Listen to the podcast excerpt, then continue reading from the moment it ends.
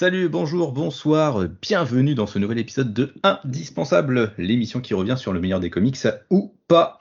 Alors je pense que vous devez le concept maintenant parce que ça fait quand même quelques numéros euh, que l'on tourne. Euh, si vous ne le connaissez pas, c'est très simple. On revient sur ce qui est considéré comme étant le meilleur des comics. On vient euh, en détail en analysant en spoil tout ce qui fait la force du récit que l'on va chroniquer. Et cette émission est découpée en deux parties. Une première partie sans spoiler où on présente le récit on donne notre avis dessus, comme ça, les personnes qui ne l'ont pas lu mais qui sont curieuses peuvent eh bien, avoir un avis, de plusieurs avis même, c'est ce qui est intéressant. Et ensuite une partie avec spoiler, et donc euh, on analyse vraiment en détail euh, les forces et les faiblesses du récit. Et après, le but étant de déterminer si c'est un indispensable et pourquoi c'est un indispensable, afin d'agrémenter la définition euh, de ce que c'est qu'un indispensable, un comics indispensable. Bref, bienvenue dans Indispensable. Je suis Comics Grinch, je serai votre hôte ce soir.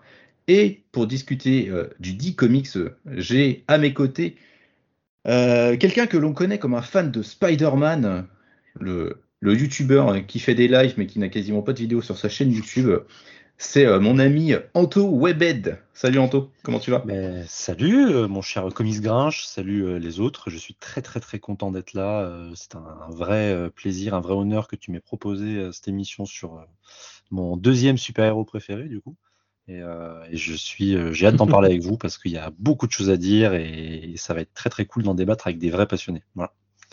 Oh des vrais, je sais pas. Hein. Il, y a, quand même des charlatans dans la Il y en a un qui beaucoup métal. ce euh, il y en a déjà, il aime beaucoup trop métal, donc euh, c'est pas sérieux tout ça. Et donc, euh, si vous suivez nos émissions, vous savez de qui je viens de parler. C'est ce cher Docteur Comics.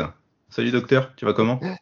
Salut à tous, bah, ça va très bien. J'aime toujours autant tes introductions, donc je, me régale. Je me régale. Ah, tu bois mes paroles. Faux cul. Ah bah. il tient à sa place.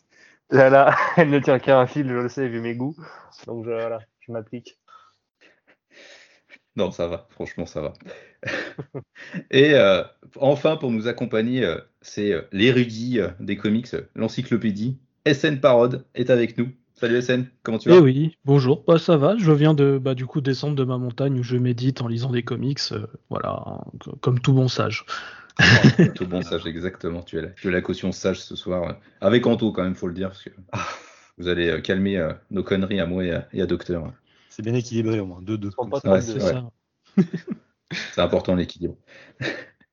et donc ce soir, nous allons parler de euh, Green Lantern, le run de Jeff Jones sur Green Lantern. Un run assez mastoc. Ouais, il est long. Ça explique pour. Ouais, il est long, je, je, confirme. Un mois de relecture le prouve. Euh, c'est donc pour ça que cet épisode arrive peut-être un peu tardivement par rapport aux autres. On a l'habitude d'avoir un rythme mensuel, là, ça a un peu merdé sur les derniers, mais euh, là, il nous a fallu un peu de temps pour euh, lire, pour digérer. Voilà, donc, et pour pouvoir en parler vraiment de la meilleure des façons ensuite. et donc, eh bien, le run de Jeff Jones sur Green Lantern, et bah, je vais laisser tout de suite la parole à, Anto, qui va nous faire le résumé de, ce run. Alors, de quoi est-ce que ça parle? Oh là là, pas de pression du tout, euh, tout va bien se passer. Euh, Jeff Jones sur Green Lantern, comment résumer ça en quelques mots? Euh, Je dirais que c'est un gros coup de balai sur, sur, dans l'univers d'ici en fait. C'est un, tu vois, un énorme balai qui est arrivé, qui a tout nettoyé, des, tas de, de, de crasses qui, étaient, qui s'étaient accumulées au fil des années. Euh, en fait, Green Lantern, bah, c'est, pour résumer assez rapidement, un personnage qui avait quand même plusieurs décennies d'existence. Il était créé en 59, si je dis pas de bêtises. Euh, euh, plutôt 60-61. 60-61 pour elle. 60-61, voilà. c'est exactement pour ça que je voulais SN avec moi, comme ça, au moins, il est en backup et c'est parfait, tu vois.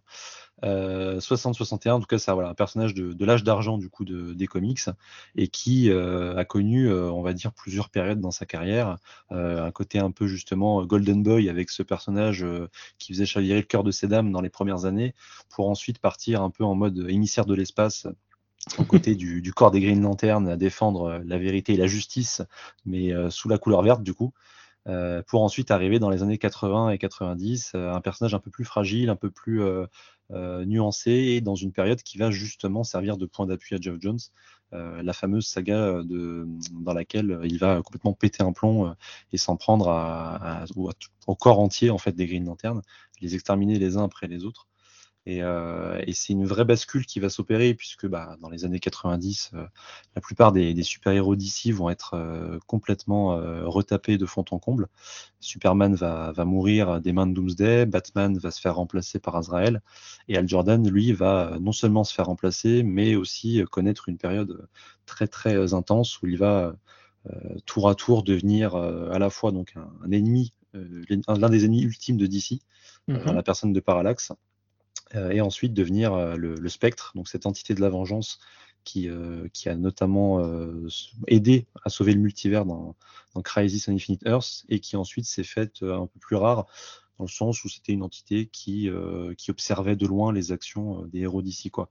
Et du coup, bah, cette entité va justement jeter son dévolu sur Al Jordan après une période très compliquée justement où il était devenu parallaxe. C'est ça. juste pour le spectre, en fait, c'est un c'est en fait c'est l'incarnation de la vengeance divine et en fait pour pouvoir euh, s'exercer, il a besoin d'un autre humain et c'est pour ça qu'il a été cherché Al Jordan. Exactement. Al Jordan qui, euh, si ma mémoire est bonne, venait de se sacrifier dans Final Night. Euh, c'est ça. Et qui ensuite était revenu dans une mini-série qui n'a pas été publiée en France, qui s'appelle Day of Judgment, aussi scénarisée par Geoff Jones. donc à partir de là, donc Al n'a fait, fait qu'un avec le Spectre. Et, et il est resté donc le Spectre pendant quelques années pour ensuite justement euh, reprendre euh, du poil de la bête, revenir dans la série Green Lantern toute euh, fraîchement relaunchée et avec Geoff Jones justement au scénario qui va à partir de là complètement refaçonner le mythe. justement, on va, on va y revenir plus en détail. Ouais, ouais, c'est ça. Il refaçonne le mythe, il relance Hal en tant que Green Lantern et il l'envoie dans des nouvelles, nouvelles directions très space opéra. Exactement. Voilà, on va, avoir l'occasion de, de, revenir dessus. Et donc, euh, ce, ce joli morceau, ce joli euh, bébé, est scénarisé donc par Jeff Jones. Jeff Jones qui est loin d'être un inconnu, surtout maintenant. Euh, SN, est-ce que tu peux nous, nous, dire quelques mots sur, euh, sur Jeff? Bah ouais, Jeff, c'est un petit gamin du, du, Michigan. Il est né à Détroit. Et quand il était petit, en fait, il a, avec son frère, en fait, il a trouvé en fait une vieille boîte de comics en fait dans le grenier il y avait plein de comics euh, d'essai, pour le coup, Flash, Superman, Green Lantern et Batman euh, des années 60-70. Puis euh, il a commencé à aller dans des comic shops. Et un des premiers qu'il a acheté, c'était Crisis on Infinite Earth, nana. voilà. Et en gros, voilà. En gros, voilà, il, était vraiment dans, il traînait un peu dans tout ça, et du coup, bah, c'est ça qui l'a un peu poussé à travailler donc à l'université euh, donc euh, du Michigan, euh, plutôt dans tout ce qui est média, création, et notamment sur la production de films. Et c'est là que, eh bien, finalement, il va se retrouver à bosser chez DC d'une façon un peu particulière. En fait, il va commencer à travailler avec Richard Donner, en fait. Et par exemple, il va, il va aider à faire L'arme fatale 4. Et, mais c'est pas celui-là qui nous intéresse. Quand il va travailler en fait sur le film euh, Conspiracy Theory, euh, donc en 97. En fait, euh, bah, du coup, il va aller visiter donc les studios de, DC. Et donc c'est là que du coup, voilà, on va lui proposer de faire une, série. Cette série s'appelle Stars and Stripes. donc c'est la série qui a vu la naissance de Stargirl en fait. Voilà, c'est sa première série et c'est comme ça qu'il a, a mis le pied dans le monde des comics. Et à la base, en fait, il pense qu'en fait, il va juste faire ça de côté. Et euh, c'est là qu'en fait, il rencontre d'autres personnes comme David Goyer et James Robinson, qui travaillaient eux sur la série GSA, Justice Society of America. Et en voyant ce qu'il faisait justement sur Stars and Stripes, en fait, euh, lui disent en fait euh, dans les années 2000, bah viens bosser avec nous en fait, deviens co-scénariste. Et c'est là que du coup, bah il commence à rentrer vraiment dans l'industrie des comics.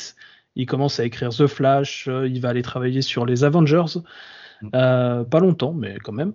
Et euh, voilà, il commence à faire euh, une mini-série sur Beast Boy, il commence à, travailler sur Hawkman, sur les Teen Titans. Et bah donc c'est là qu'on arrive à ce moment 2005 où il commence à travailler sur Al Jordan. Voilà, voilà. merci. De rien. Et euh, puis, ouais, et puis Jeff Jones maintenant, c'est, enfin voilà, il a scénarisé tellement de trucs. euh, Il a Oh oui. donc passé beaucoup de temps évidemment sur Flash. Euh, Il a passé, euh, il a créé euh, Flashpoint, qui a donc conduit au relaunch euh, des New 52, le fameux. Euh, pendant les New 52, il a bossé sur Justice League. C'était un peu lui qui était censé être l'architecte principal. Ça, Même si ça a pas super bien marché, mais c'était censé être ça. Le truc, C'était, voilà, c'était censé être ça, mais euh, ça s'est un peu mal passé avec Dan Didio, d'après ce qu'on peut en comprendre aujourd'hui. C'est ça. euh, Et puis, euh, il a quand même fait, enfin, en termes de trucs de confiance, c'est lui qui a fait la suite de Crisis on Infinite Earth, donc Infinite Ouais. Crisis. C'est C'était ça, même lui c'est qui était exactement aussi à, quelque part à l'origine de Rebirth, du gros Rebirth d'essai, quoi. Même Mm. si ça lui a échappé très vite. euh, Oui, espérait son retour pour Rebirth, et finalement, ça lui a échappé euh, très très vite au profit de Scott Snyder, quoi. bah, comme toujours, Dan Didio. Ouais, Voilà, le, Didio- le fameux Didionator. Toujours J'y reviens toujours, hein, j'y reviens toujours. Ah bah ça, on y revient. Et j'ai mes piles de billets dans le, bi- dans le bureau euh, à portée de main. C'est des dossiers sur tout le monde. C'est ça. Euh, bah écoutez, euh, bah merci, euh, merci pour ces, ces présentations. Euh, donc maintenant, bah écoutez, ce que je vous propose de faire, c'est chacun va donner notre avis, euh, vraiment sans spoiler en, en général, euh, sur ce run. Mhm. Euh, je commence à, je propose à, à Dr Comics de commencer puisqu'on l'a pas beaucoup entendu encore. Ouais, c'est bien. Je me fais discret. J'attends T'as mon raison. heure. non, bah merci. Euh, alors, euh, bon, bah, sans spoiler, on va essayer de rester assez général. Euh, comme vous l'avez dit, c'est un gros morceau. C'est vrai que c'est assez compliqué de le résumer parce que c'est euh, c'est rare aujourd'hui d'avoir des, et même, je pense à l'époque, hein, des, des runs aussi longs avec un même scénariste sur, une, euh, sur un personnage sur une durée de temps aussi énorme. C'est- Ça se compte quand même en années, et, euh, et en dizaines et en dizaines et en dizaines de numéros. Donc, euh, autant dire qu'il a eu de la matière. Euh, pour moi, c'est une œuvre. Bah, j'ai commencé Green Lantern avec ça, de toute façon, comme Mhm. beaucoup de gens, je pense. Et pour moi, c'est une œuvre sûrement majeure de- des Green Lantern et une œuvre majeure des comics tout court. Euh, c'est un peu l'exemple type et parfait de ce que c'est que la, la réinvention et la réinterprétation d'un personnage, euh, la, la remodernisation d'un mythe Mhm. et la, la recréation d'un univers en fait, de, de, de rajouter une touche moderne et de créer. euh, c'est pour ça que ça a rendu Joe John célèbre pour ça et c'est ce qu'il a fait dans tout, quasiment toutes ses séries depuis, c'est qu'il arrive sur un, un truc qui avait une existence, qui était sûrement un peu passé parce que bah, les temps ont changé, etc. Et les gens ont pas su se renouveler. Et il y insuffle quelque chose, il crée une mythologie, des nouveaux personnages, des nouveaux enjeux, une nouvelle dimension. C'est souvent très très épique. Il y a toujours des gros gros moments de bravoure, des, bon, des batailles à la Geoff Jones avec euh, des effusions de sang, des démembrements à tout va par moment. Enfin, ces petits gimmicks qu'on retrouve là. Mais on sent que Green Lantern, c'est vraiment son, ah, quelque part son œuvre phare. Il est connu pour ça. Euh, il y a beaucoup, beaucoup de ces photos qu'on voit sur Facebook, sur les réseaux sociaux que vous voyez de lui. Il est avec un anneau de Green Lantern en général. C'est pas pour rien. C'est quand même quelque chose qu'il a fait connaître. Et pour moi, c'est alors forcément sur une aussi longue saga, il y a des moments, il y a des grands hauts, il y a, des, il y a aussi des moments un peu moins euh, euh, marquants. Hein, c'est pas non plus Ouais. la, la perfection tout du long. Mais je trouve quand même que sur une aussi longue durée, avec autant de numéros, réussir un, un tel niveau de qualité euh, globale, c'est c'est une sacrée performance. Et globalement, c'est une lecture pour moi qui, bah, qui s'est révélée vraiment plaisante et marquante. Et que là, alors la relire tout d'un coup, ça a été difficile. Mais à relire quand même comme ça de temps en temps, ça, globalement, ça a fait plaisir de replonger un peu dans cet univers-là. Et, euh, et on aura l'occasion d'en reparler depuis. C'est surtout qu'il n'y a pas eu grand-chose sur Green Lantern de passionnant depuis, malheureusement. Donc c'est c'est dire l'importance que ça a eu euh, et que ça a encore. Quoi. Mais globalement, pour moi, c'est difficilement manquable si vous voulez vous plonger dans l'univers d'essai et lire une bonne saga de super-héros euh, avec une forte inspiration SF. Bah écoute, merci. Euh, ta lecture, ta première lecture du run, c'est intervenu à quel moment dans ta, dans ta carrière de lecteur, j'ai envie de dire? Euh, c'est intervenu. Ah bah assez. Bah, moi j'ai commencé. euh, Je, bon, je l'avais déjà dit. Euh, je me semble à un moment, mais moi j'ai commencé vraiment les comics assez tard. Et j'ai commencé à peu près grosso modo quand les. Euh... J'avais commencé un petit peu l'indé et j'ai commencé les comics d'essai quand les New 52 sont arrivés en France chez Urban. Mm.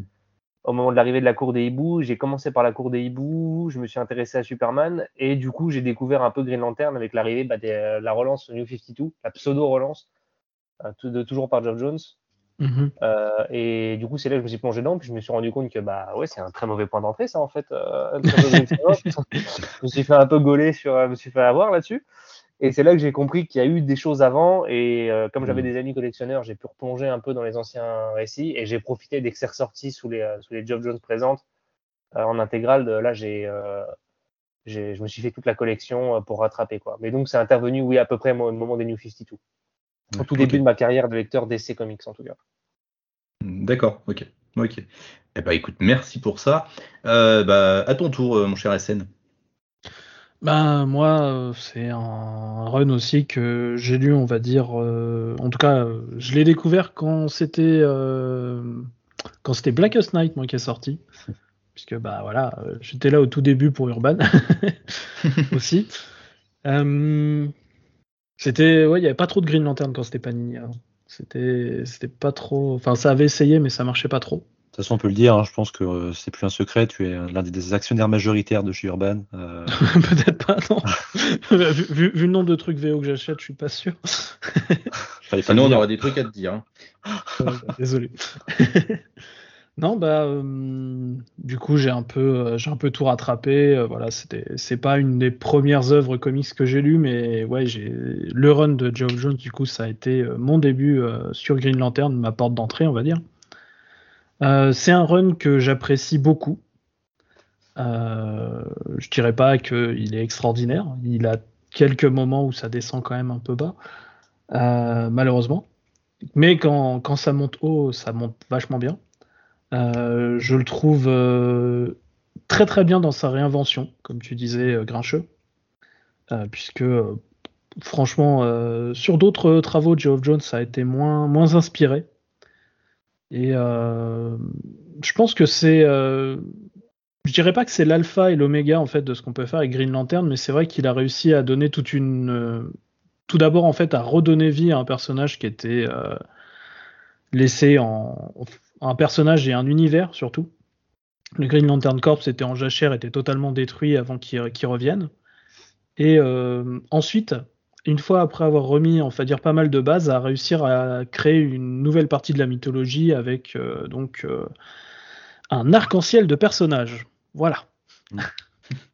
Ouais, c'est le cas de le dire. Donc voilà. Ok, ok, ok. Eh bah, écoute, merci. euh, Ah bah, on va qu'il te- passer à toi, euh, Anto. Euh, c'est intéressant ce que dit SN dit, quand il dit que c'est pas l'alpha et l'oméga de, de Green Lantern, en tout cas pas pour lui. Je dirais que pour moi c'est l'alpha et l'oméga de Al Jordan. C'est-à-dire que moi ça m'a. Ouais. Voilà. C'est peut-être là qu'il est le- la différence. Ouais, ouais, ouais. Ben, en fait, c'est intéressant parce que je, je l'avais jamais envisagé comme ça, tu vois. Moi, Green Lantern, c'était un tout, tu vois, Al Jordan et tout le reste. Mais c'est vrai que quand tu regardes plus en détail, c'est une vraie euh, dissection du personnage de Hal et c'est ça qui m'a parlé, moi, en tant que lecteur, Mhm. au moment où je l'ai découvert. Euh, c'est que moi, j'ai commencé avec Origine secrète, du coup, dont on parlera peut-être Ah. un peu après. euh, en tant que arc euh, qui avait pour but de retconner justement les origines, mais qui peut aussi se découvrir en tant que tel. Donc moi, c'est là-dessus que, que je suis allé pour, le, pour débuter. Et je suis tombé amoureux du personnage de Hal Jordan. Je trouve que c'est un personnage qui correspond parfaitement à ce que j'attends d'un comics de super-héros. C'est le Jeff Jones, c'est pour moi, c'est la magie du blockbuster, c'est-à-dire que c'est le- le blockbuster noble, euh, comme on peut l'imaginer dans, tout ce que, ça regorge de surprises et de, créativité. Et pour moi, c'est, je pense, c'est en le relisant que ça m'est venu en, tête, mais je pense que c'est peut-être mon comics préféré euh, de, tout, de tout, en fait, parce que je, suis un gros fan d'Invincible, je suis un gros fan de, Super Spider-Man, en tout cas cette partie-là du run de Dan Slott. Et il y a aussi Green Lantern par Geoff Jones, qui évidemment fait partie de mon panthéon. Et, et pendant très longtemps, Invincible était en tête, mais grâce à vous, grâce à Comics Grincheux, j'ai eu l'occasion de le relire, ce qui n'est pas toujours évident donc, quand on a une carrière de lecteur un peu chargée. C'est compliqué de s'arrêter et de revenir sur ce qu'on a déjà vécu et Mhm. lu. Et le fait de relire ce run-là m'a fait prendre conscience que c'était quand même incroyable et que j'ai vécu un truc que, bah, que je revivrai peut-être jamais dans un comics parce qu'il y a vraiment un ensemble de choses qui, moi, me parlent en tant que lecteur, que ce soit au niveau des thématiques, au niveau de l'intimité qu'il donne à son héros. euh, surtout quand on connaît le, le background de Geoff Jones et du fait que bah, il ait perdu sa sœur euh, dans, dans un accident d'avion, si je dis pas de bêtises ou quelque chose comme ça Non, non, Et- ça. et qu'il ait voulu justement euh, recréer ce, lien familial rompu à travers ces personnages. Euh, Hal était parfait pour ça. Et toutes ces thématiques, toute cette action, toute cette épicness, toute cette, euh, fragilité du héros qui, se, qui tombe et qui doit se relever, et utiliser l'espoir et l'optimisme pour devenir euh, iconique, bah ça c'est des trucs qui me parlent de ouf en fait. C'est ce que je retrouve avec Superman, ce que je retrouve avec Spider-Man, ce que je trouve avec Green Lantern du coup. Et, euh, voilà, c'est une petite pépite, c'est un petit bijou pour moi et c'est la quintessence de, de, tout pour moi dans, ce que j'aime dans les comics. Mm -hmm. Juste en demi-mesure. Voilà. Ouais. Non, euh, juste comme ça, si tu es, si es, très intéressé par le côté Geoff Jones et euh, sa sœur, tout ça, ouais. le début de JSA, justement, tu as un personnage où, en fait, qui, dont, qui perd un membre de sa famille dans un accident d'avion. Et ouais. il a beaucoup utilisé ça aussi. Et euh, du coup, petite curiosité, on sait que du coup, tu es super fan d'Al Jordan. Et vous, c'est quoi vos, votre Green Lantern préféré? Parce que je pense que ça peut parler beaucoup sur l'appréciation du run, justement. Mm. Je pense que c'est pas faux. Mm. Bah, moi, c'est pas Al Jordan. Ah, moi non plus. ouais, ouais. Moi, je, moi, je dirais que c'est Guy. Je pense que c'est Guy mon préféré. C'est Guy ou c'est bah, John?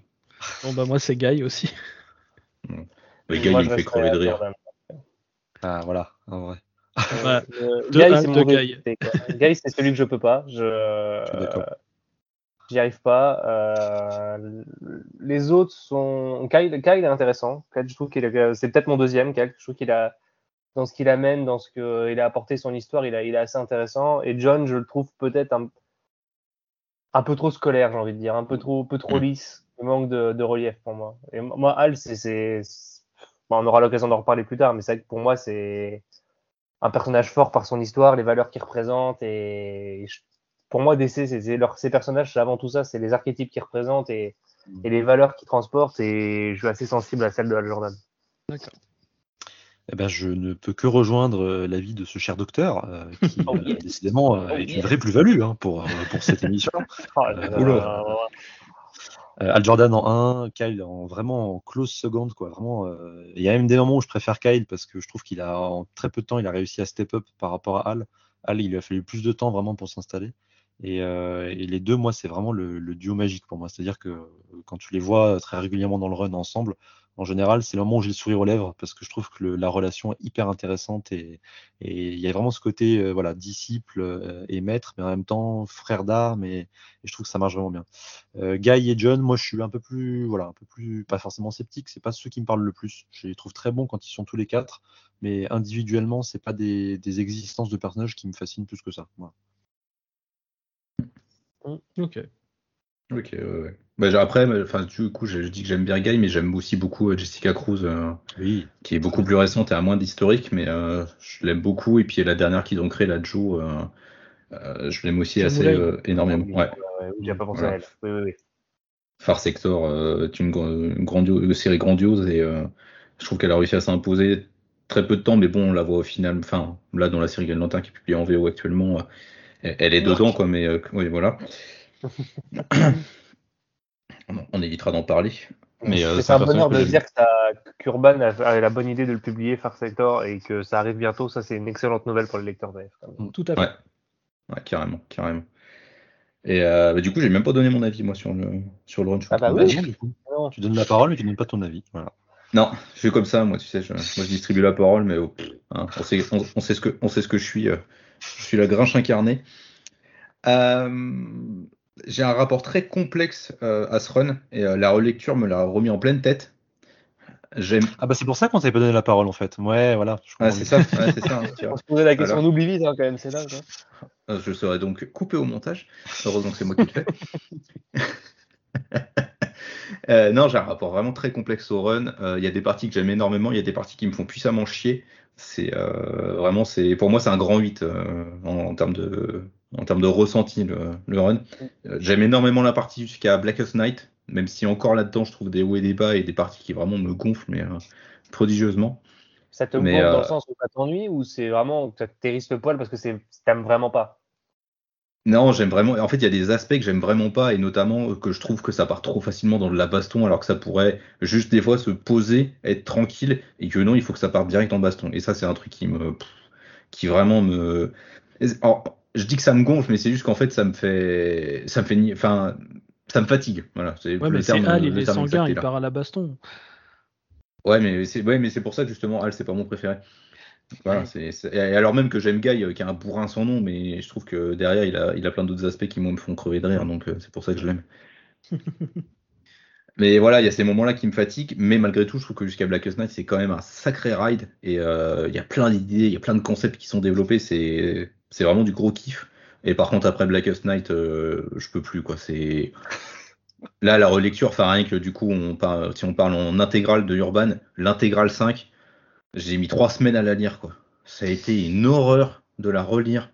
J'ai cru que j'allais, euh, enfin, en fait, j'ai même cru que j'allais pas continuer, enfin, pas pouvoir continuer quand on allait faire l'épisode et j'allais m'arrêter là parce que vraiment, Oh, ça va être un calvaire, quoi. oh non, mais c'est pas possible ça. Qu'est-ce que j'en Mais si, si. Euh, c'est, pour moi aussi, c'est un peu le, le, le côté où vraiment c'est, le plus dur. Ah ouais, ce passage, il est, euh, c'est, j'ai l'impression qu'en fait, il essaie à chaque fois de remettre la machine de Blackest Night en route, de remettre une pièce dans la machine, mais il n'y arrive pas, et il essaie par tous les moyens, mais il n'y arrive pas, et moi, ça me, ça m'épuise euh, vraiment. C'est baston, baston, baston, baston, euh, trop de trucs, euh, trop de trucs qui se, para- qui se parachutent, trop d'éléments qui sont abandonnés qui auraient été intéressants, enfin, c'est vraiment pas intéressant. Puis il y a les New 52 qui se greffent au milieu de tout ça et qui foutent un bordel sans nom, enfin, C'est surtout ça, je pense. ouais. ouais, c'est, je C'est pense que ça un l'a pas ancien- aidé. C'est un ancien Geoff Jones, enfin, c'est encore un Geoff Jones assez jeune. Pour ceux qui suivent, sur ses derniers travaux, il a justement plus posé euh, son écriture. Il est moins dans l'action à tout va. le- Mm. euh, dans ses derniers travaux, même là où on attendait, même le Batman 3 Jokers, etc. Là, on attendait un truc machin. Ouais, Il y, a- il y a très peu d'action en fait. Finalement, c'est un- même ses séries, sa série 1D, il est beaucoup plus posé maintenant en fait. Oui. Donc c'est- aujourd'hui, il l'écrirait peut-être différemment quoi. C'est vrai qu'à l'époque, ouais. il y avait le côté blockbuster, effectivement, qui, qui partait un peu trop facilement. Puis la machine, c'était une vraie machine. euh, à l'époque, Green Ah Lantern, ouais. c'est plus le cas aujourd'hui, mais à l'époque, euh, ça, ça se vendait quand même vraiment bien quand il est arrivé. Enfin, en tout cas, quand Mm. euh, les gens ont compris dans la, la direction dans laquelle il allait, le côté très sériel qu'il avait complètement assumé, ça, ça avait vraiment relancé l'intérêt pour les gens. Et je pense que Green Lantern s'est jamais au- aussi bien vendu qu'à cette période-là.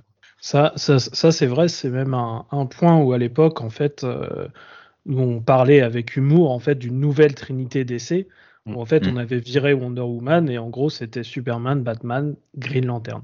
Oh là là. Pour Wonder Woman. Oui, je, vous, je- c'est vrai. je vous rassure, elle va bien et c'était juste de lui. Le patriarcat a encore gagné. Euh, bah du coup ouais bah c'est bon on a donc on a fini ce, ce petit tour de table j'ai envie de dire Euh, premier tour euh, donc sans spoiler et euh, bah maintenant je vous propose du coup d'y aller euh, aller à fond les ballons hein, on va pas on va se lâcher. On va pouvoir euh, dire ce qui ce qui nous plaît ce qui nous plaît pas pourquoi comment tout ça tout ça. Euh, évidemment si vous n'avez pas lu le run barrez-vous quoi parce que c'est quand même un run qui est très très riche. Donc si vous voulez vous préserver la surprise vraiment, ne si- continuez pas. Si, vous n'avez pas le budget, Ouais, ça, si peut- ça aider aussi. Si vous n'avez pas le budget. Wow, 30, ouais, 30 euros l'intégrale, c'est vrai que ça fait mal. hein. Il y en a Ouais, combien? ouais, Il y en a ouais. 7 Sept. Ouais, ouais, ça fait mal. ouais. Ça fait mal. Bon bah bref, du coup, si vous n'avez pas de si vous avez pas de thunes et que vous voulez avoir un avis en spoiler, euh, bah si vous pouvez continuer, ça peut être ça peut être une bonne idée aussi. Voilà. Ne, ne, ne repousse pas comme ça les auditeurs. Voyons, accepte-les. Accepte Après, si, alors, si vous avez vraiment pas de thunes mais que vous avez du Morrison chez vous, vous pouvez vendre Mm. Morrison pour acheter Jeff Jones aussi. Ça peut se faire. Là, je sais que j'ai deux, j'ai les deux là. Je les, je les vois pas, mais je sais qu'ils sont là, tu vois. Les deux sur moi là. Et c'est une parole des comics grincheux, hein. Tout à fait. Voilà, j'en étais sûr. Non, mais voilà, c'est pourquoi de suite mettre l'un contre l'autre? Non, Ah, parce accepter que- tout le qu'on aime monde. le sang. Bah non, moi je suis, je suis paix et amour. Ah, c'est beau. D'accord? Il faut arrêter de mettre les gens l'un contre l'autre. On est paix et amour. Voilà, acceptons tout le monde. Voilà. Je n'ai aucune répartie. Voilà, je ne peux rien dire. Et ouais, je suis trop fort. Face à ce discours de paix, que pouvons-nous dire? Ouais, c'est implacable. Si Je suis, euh, je, suis un Blue Lanterne. J'ai l'espoir que tout le monde Exactement s'aime. ce que j'allais dire. Et, euh, et on se disait que finalement tout ça avait commencé par une mini-série. C'est ça, c'est exactement ça. ce me semble, Green Lantern Rebirth. À ne pas confondre avec la période Rebirth de Jeff Jones, donc. Tout ça. Ouais. Ni avec Ouais. Flash Rebirth. Ni avec Flash Rebirth, effectivement, euh, qui pourtant euh, fait beaucoup, euh, enfin, où Jeff Jones fait beaucoup de parallèles, et a un peu le même projet. euh, Ouais, mais, ça marche moins bien. Même si c'était Ouais, son projet, ça marche moins bien.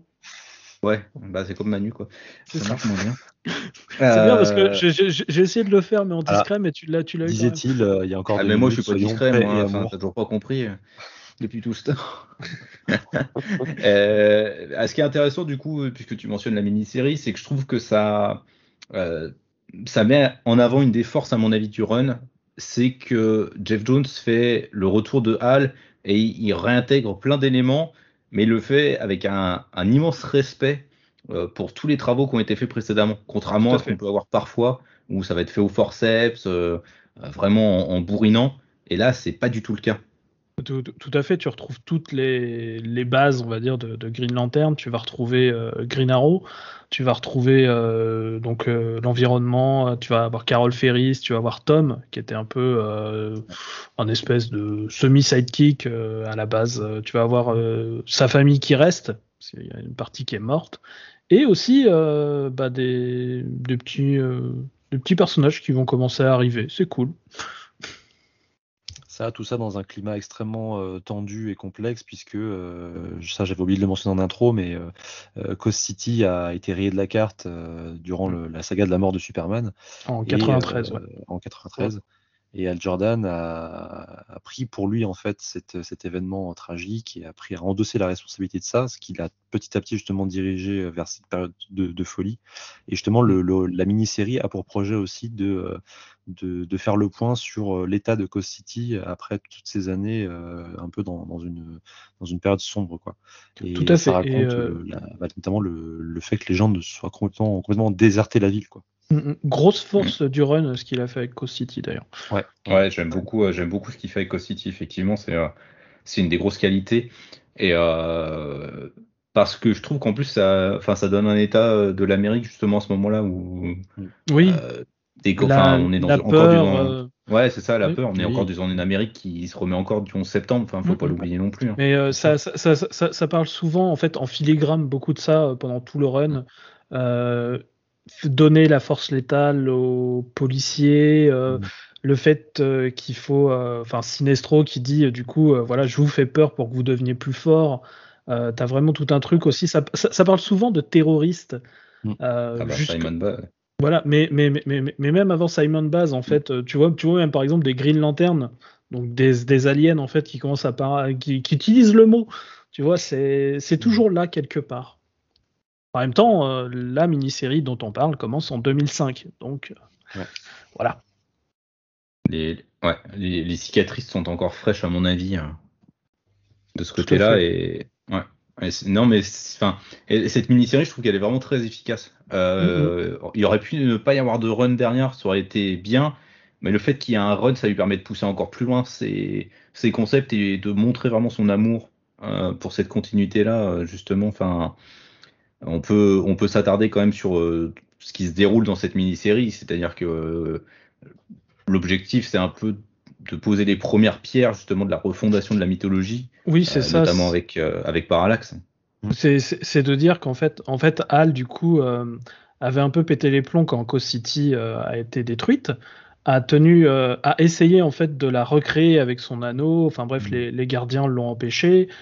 Il est un peu euh, parti euh, bille en tête euh, là-haut sur la planète pour, essayer de récupérer ça. En passage, il a tué des lanternes et il a commencé un peu à tout simplement faire toute une série d'événements qui va am- amener à la fin en fait du corps des Green Lanterns pendant une bonne dizaine d'années.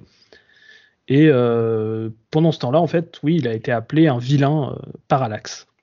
À un point qu'il a été même le, vilain dans des, grosses crises cosmiques, par exemple Zero Hour. En fait, c'est c'est lui qui voulait, euh, en gros, euh, remodeler l'univers. Et donc, du coup, euh, le principe de base de cette mini-série, c'est de dire c'est pas Hal. En fait, Parallax en fait est une est une entité en fait. C'est l'incarnation de la peur. Et du coup, en gros, elle était elle était dans la batterie centrale et en gros, elle a infecté Al Jordan et du coup l'a parasité. Et c'est ça qui a fait qu'il est devenu euh, vilain pendant euh, une décennie à peu près. Ouais, c'est ça, a- caractéristique euh, en plus. euh, ce costume typique des années 90, mais euh, que j'aime beaucoup. euh, les Oui. tempes grises, euh, voilà, on est vraiment dans une redéfinition très iconique du méchant aussi. Mm, mm. C'est ça. les, les, les tempes grises qui étaient, qui étaient là à l'époque et qui euh, du Ouais. coup est, est recréé a posteriori pour aller avec le principe de la peur, puisque quand t'as peur, t'as les cheveux blancs. Exactement. Ah, évidemment. Non, non, mais Non, non, mais c'est vrai. c'est- c'est réfléchi, hein, mine de rien. Ah, ouais. Oui, non, mais parce qu'en plus, on... enfin, c'est vrai qu'on a un peu dit que c'était un gros blockbuster, mais il y a quand même des approches assez euh, euh, réfléchies derrière. Enfin, rien que le concept de toute façon majeur du run, c'est-à-dire avoir un- le, le spectre des émotions euh, qui est représenté par différentes couleurs et par différents corps. Mm. euh, je, enfin, je trouve que c'est un concept juste brillant et, et, et- et en fait, c'est étonnant que personne n'y ait pensé avant. En fait, c'est ça Bah, le, c'est le vrai. truc.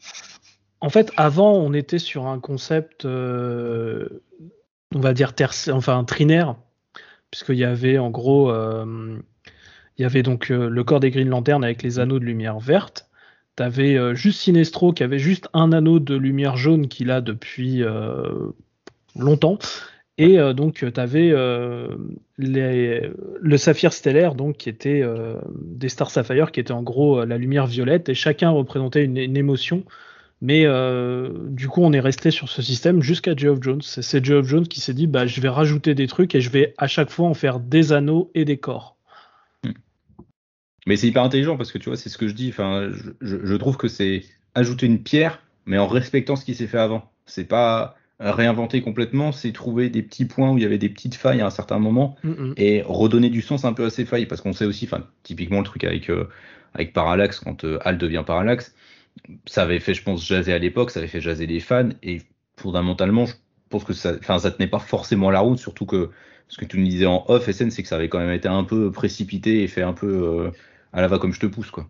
Oui, bah c'était pas ça les plans, on va dire. Euh, c'était, ah, je me sou- je me souviens plus de tous les détails, Euh, mais en effet, donc l'auteur de l'époque en fait sur sur la saga, donc qui s'appelle Emerald Twilight, donc euh, le crépuscule de l'émeraude, si on traduit.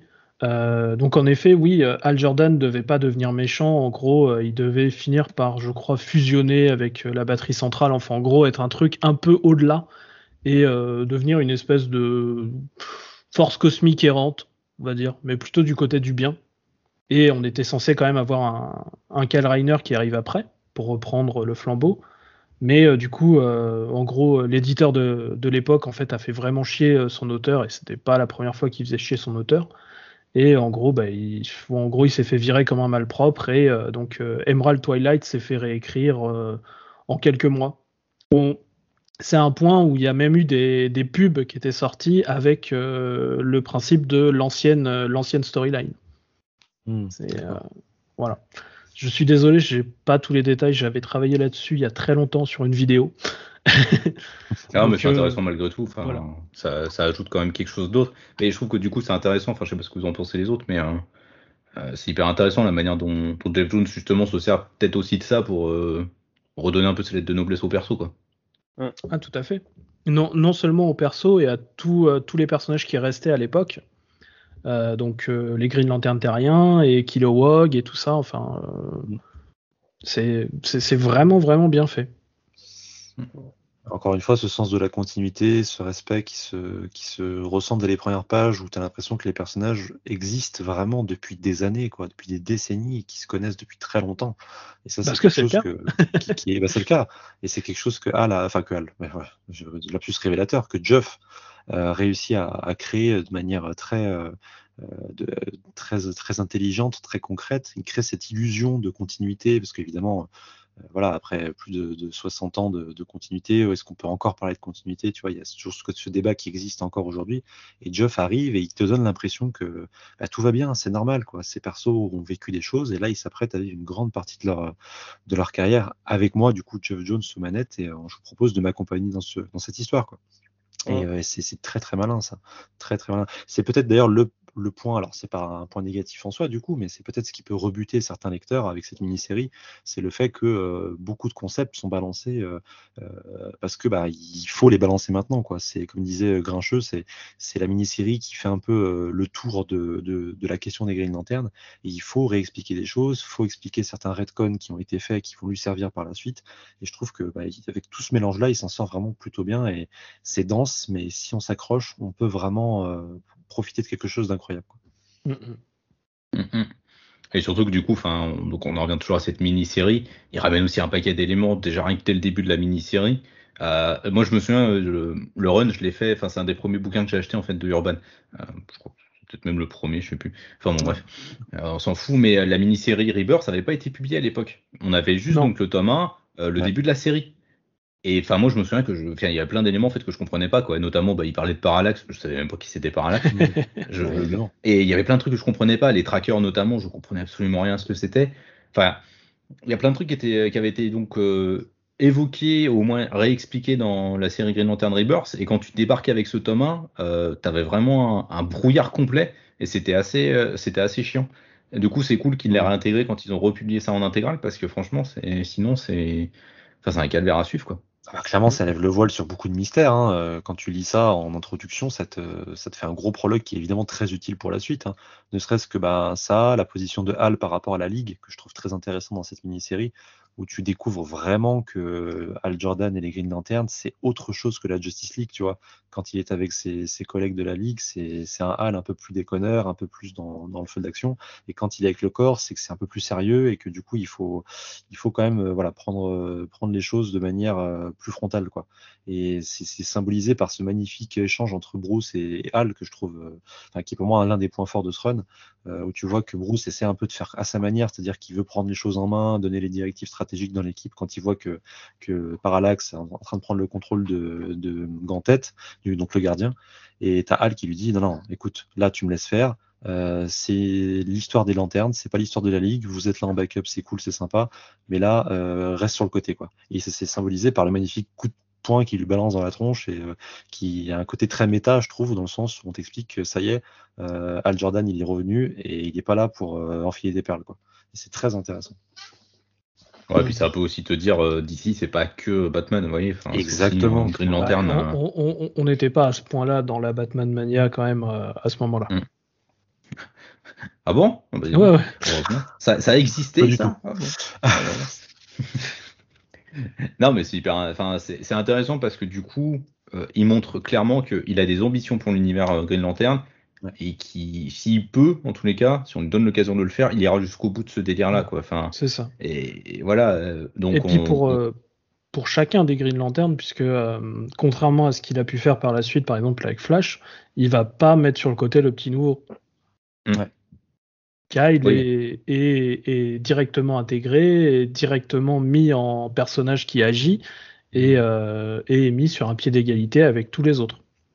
Oui, c'est-à-dire que le corps. Alors il- que il les autres ils sont là depuis, euh, enfin ils ont euh, 20, 30 ans de plus quoi. Ouais, Alors, en termes d'existence euh, de publication quoi. C'est vrai que Kyle avait eu une période euh, très intéressante. Il était devenu le dernier Green Lantern, euh, il était devenu Ion, du coup le, le porte-flamme. Et là, il arrive à un moment où Hal revient. Donc forcément, il y a un côté méta où tu te dis que ben, c'était cool de nous m'avoir suivi pendant 10 ans, mais finalement, ben, l'ancien revient, donc je vais devoir partir. Et non, tu as Hal qui lui tend la main, qui lui dit bienvenue euh, parmi nous et enfin, merci d'avoir été là pendant que j'étais pas là. Et Voilà, ouais, c'est cool. la première fois, euh, entre guillemets, dans leur version actuelle présente parce que euh, Kyle avait déjà croisé Hal une version passée euh, Ouais, ça c'était présent, euh, voilà, un flashback qui voyageait dans le temps, un truc comme c'est ça. ça. Il y a eu des bails un peu très comics et là c'est la première fois qu'ils se rencontrent vraiment euh, sans parallaxe, sans voyage dans le temps. C'est Hal Jordan point barre qui rencontre Kyle Rayner et ça c'est hyper symbolique dans le passage dans le, le passage de flambeau. Si caractéristique de DC. Et puis encore une fois, c'est toujours ce respect de la continuité, respecter ce ça. qui a été avant, pas effacer, mais compléter des éléments, ça. euh, leur redonner une autre dimension en fait, pour euh, évidemment pour coller à ses plans, ça c'est évident, Mm. mais en même temps, c'est, je trouve que en fait c'est tellement bien foutu que ça passe crème en fait. C'est ça. Et puis, et puis ça, je vais, je vais avancer un petit peu, je vais rentrer dans, dans la série en tant que telle. Euh, Quand tu regardes euh, ce qui suit en fait la première année euh, de la série, c'est que justement euh, des vieux ennemis, c'est on recommence Mm. à mettre des trucs. On va mettre en fait des, des versions d'ennemis qui apparaissaient donc dans l'âge d'or. On va voir Hector Hammond, on va voir euh, The Shark, on va voir euh, Black Horn de la Manoir.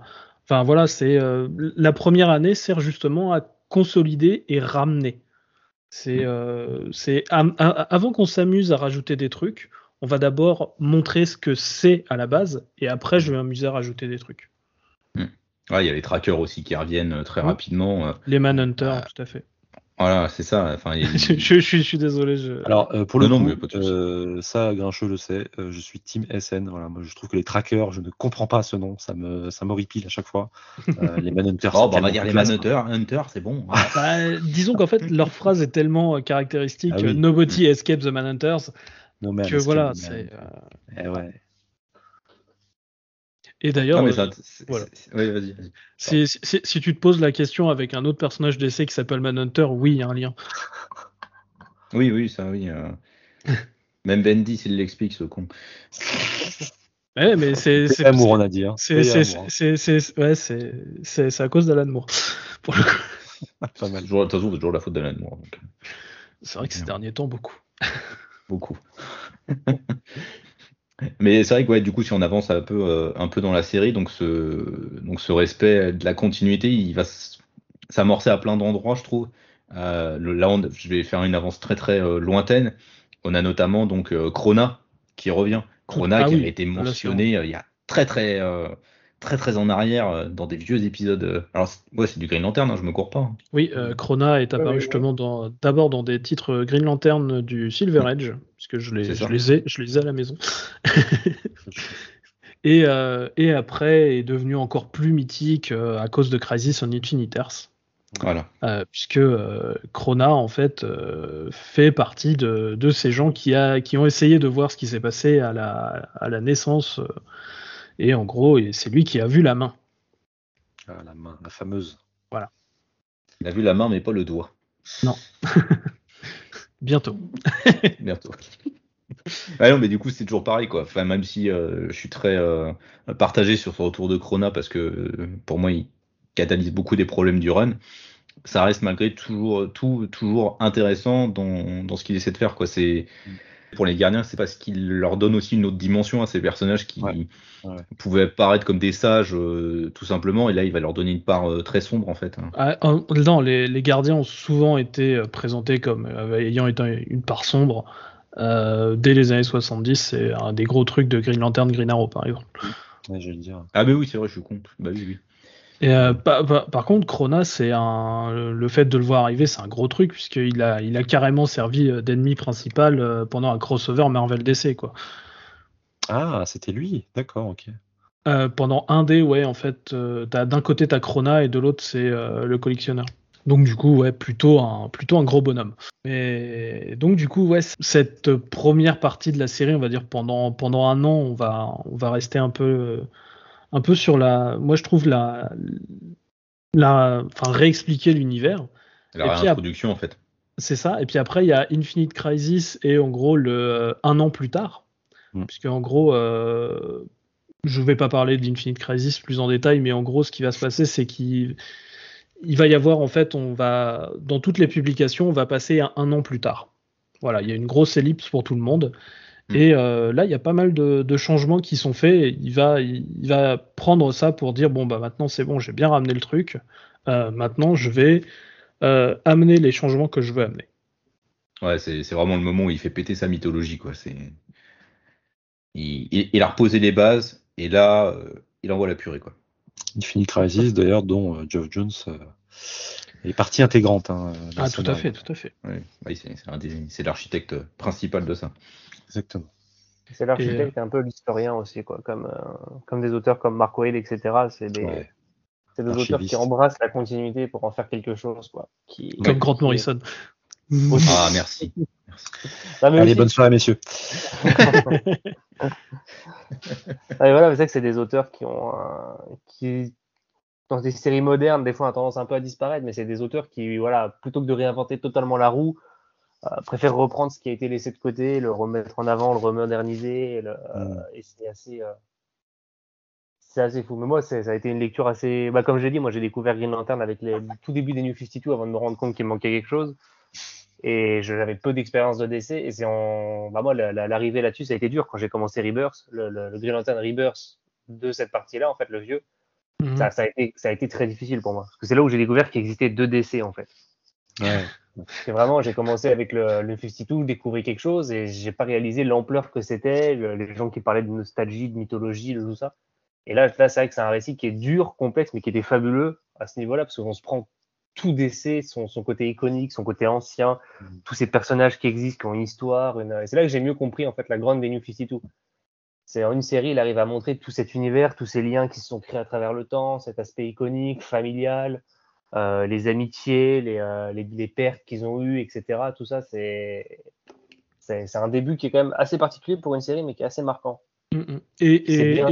Et, encore, j'a- j'avance un petit peu par rapport au truc. Je trouve que Al Jordan s'en est très bien tiré par rapport au New 52 parce qu'il a réussi à garder euh, tout son Ouais. univers en fait. Et, Ouais. euh, et, et donc du coup, tout, euh, tous les liens entre les personnages pratiquement restent, en tout cas dans le Green Lantern Corps. Et Ouais, ça, je trouve que tu vois, le ton, a, le ton a un petit peu, on en reparlera quand on viendra là-dessus, mais le, je trouve que par rapport au tout début, les, bah, les premiers tomes, les cinq tomes de l'intégrale, euh, Mm. le ton est un peu différent quand on passe au New 52. Je trouve qu'il Ouais. comme il a gardé son univers, mais le ton est un peu plus adouci, un peu plus new reader friendly, tu vois, on est dans une... on Ouais, pose je, un suis- peu le je rythme, suis tu vois. d'accord.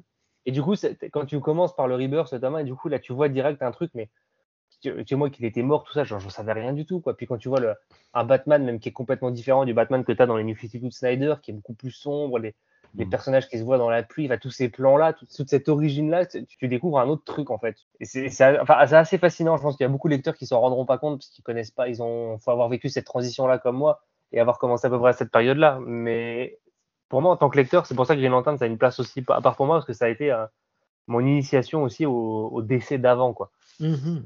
Bah, il y a eu une, une transition, comme tu dis, et puis il y a ce côté vraiment où à l'époque ça arrivait quand même un peu moins. Et c'est vrai que dans le run de Geoff Jones sur Green Lantern, il y a très peu de ce, ce genre de transition-là, donc c'est ce qui fait que tu les apprécies d'autant plus. Et j'en discutais, discutais du coup avec Comics Grincheux euh, cette semaine, et c'est vrai qu'on a, on a évoqué une, une, une parabole assez intéressante, enfin une comparaison assez intéressante là-dessus, c'est-à-dire que euh, c'est un peu comme une espèce de saison 2, en fait, les New 52. C'est pour ça qu'il a un peu épuré le, Oui, oui. le, le- le côté euh, très blockbuster de la fin avec Blackest Night, la guerre des Green Lantern et tout, et qu'il est revenu peut-être très légèrement, et c'est d'où le changement de ton que tu évoques, euh, Docteur, c'est qu'il est revenu à quelque chose de plus épuré, plus basique sur le personnage, avant de ramener tout le lore sur la fin. Et je trouve que c'est fait de manière très intelligente, parce que du coup, tu peux faire ton côté new- newsreader friendly, mais en même temps, c'est une saison 2, donc il faut quand même avoir des notions de ce qu'il y a eu en saison 1, avec ce final, euh, voilà, quoi qu'on en pense, qui était quand même époustouflant. Et là où on est un peu plus euh, grandid avec un Al Jordan, euh, voilà, son anneau, etc. Et je trouve que c'est très intéressant parce que c'est vraiment le genre de mécanique qu'une série télé reprendrait aujourd'hui. Donc, Ok. ouais, la preuve qu'elles n'ont rien inventé, les séries télé. hein. Et voilà. Ça, ça fait un peu le vieux que con de inventer. rabâcher, mais, mais c'est vrai en fait. C'est quand on. Et on s'en rend compte en lisant des comics, surtout ces comics-là, c'est vrai que ils ont posé les bases de beaucoup de choses qui marchent encore aujourd'hui, qui marchent aujourd'hui en fait, et en même limite comment ça marche aujourd'hui. De voir les séries Ouais. télé qui apparaissent aujourd'hui, comment elles s'inspirent de ça et comment elles prennent leur sont dans les comics. Les mecs ils se sont réalisés maintenant. Ah mais en fait on a, il y a des trucs bien en fait qu'on pourrait piocher sans se faire chier écrire un truc. Bah, exactement. En fait, tu, tu comprends que, que t'es pas dans une logique de euh, de- d'événement sur événement. Alors, il y a ce côté-là, on en a parlé, et puis on va en parler un peu après, mais où tu as beaucoup de, de, de pinacles en fait qui s'enchaînent. Mais comme dans une Ouais. série télé, tu as aussi des moments où il y a des il y a un peu plus de, de baisse de, de régime, tu vois, contrôlé par Jeff Jones. C'est-à-dire que tu as des moments où tu vois Al qui va discuter avec son frère, euh, qui va discuter avec euh, ses neveux, qui va être discuter avec Tom, du coup son son, son Mécanicien. mécanicien, ami de la base de, de Ferris, qui va Ouais. prendre le temps de voyager en avion avec Kyle. Il va en posant leur anneau Oui. à l'entrée. euh, Oui, oui, un magnifique numéro dessiné par Darwin Cook euh, que je trouve vraiment exceptionnel, où tu comprends en plus de ça que bah, ça instaure des éléments qui vont lui servir après. Donc c'est même pas si euh, gratuit que ça quand il t'explique que bah, quand il vole sans son anneau, c'est pour justement ressentir cette, euh, cette impression de danger. C'est hyper intelligent et c'est hyper malin par rapport à ce que tu sais qui va arriver après, euh, compte Ouais. tenu de- du deuil de son père, compte tenu de, euh, de, de l'arc avec euh, où il va se faire euh, justement emprisonner par des, par des euh, terroristes euh, Tout à fait. euh, russe, je crois. Euh, et du coup, il y a, il y a toute un- une logique qui est très intéressante et très millimétrée de sa part. Qu'est-ce que j'aime cet arc? Ah, il est incroyable. C'est Bah, c'est marrant parce que du coup, quand je les lisais, euh, je disais un peu les, les reviews qui étaient faites euh, à cause de ça avant d'acheter les tomes. Ouais. Et euh, bah, donc, ça, ça correspondait au tome 3 à l'époque où je l'achetais. Oui, oui. Et euh, ça avait été vachement critiqué en disant ouais, il se passe pas grand chose, on se fait chier. euh. Et putain, je le trouve génial. Ce, moi, c'est, enfin là, même en le relisant, je me suis dit, il est incroyable cet arc en fait. Parce que C'est- ça, c'est c'est posé, c'est calme. C'est ça, c'est, c'est, c'est, c'est, je pense aussi la différence entre lire un tout fini et lire un truc qui continue, qui continue, et en fait t'attends. Et euh, parfois en fait, bah, du coup, t'as pas assez peut-être. Tandis que Mm. quand tu lis en continu, euh, en fait là tu fais juste une pause.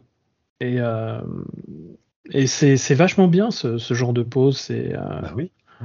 non non mais je suis, Ouais. je, suis- je suis- je suis parfaitement d'accord. Mais je pense juste que c'est ça ça peut expliquer la, la différence entre la réception au moment de la sortie et plus tard.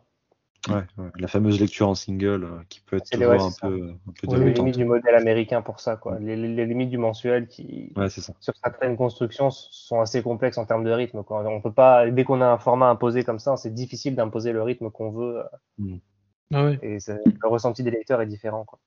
Bah, je me suis posé beau- beaucoup posé la question justement sur Jeff Jones.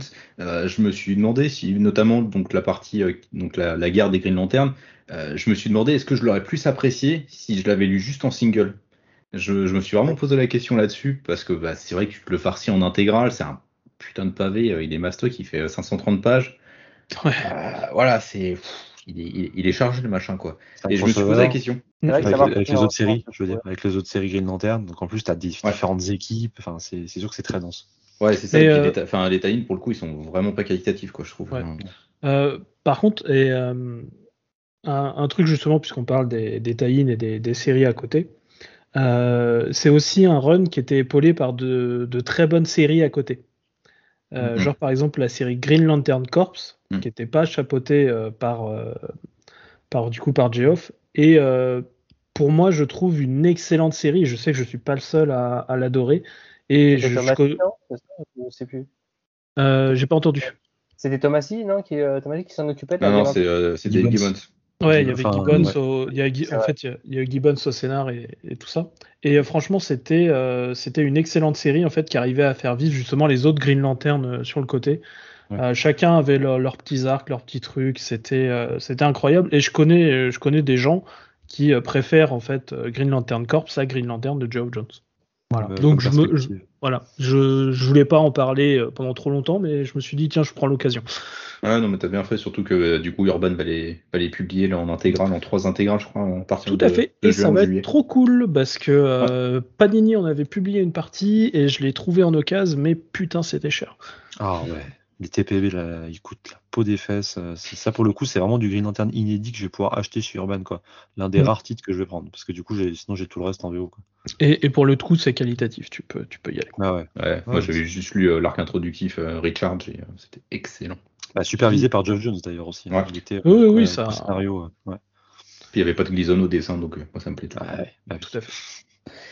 Euh, euh, et du coup, je voulais, je voulais un peu qu'on reparle aussi euh, donc de, de cette explosion, de cette expansion de la mythologie qu'il qu'il façonne, à fait. en, en nous montrant tous ces corps.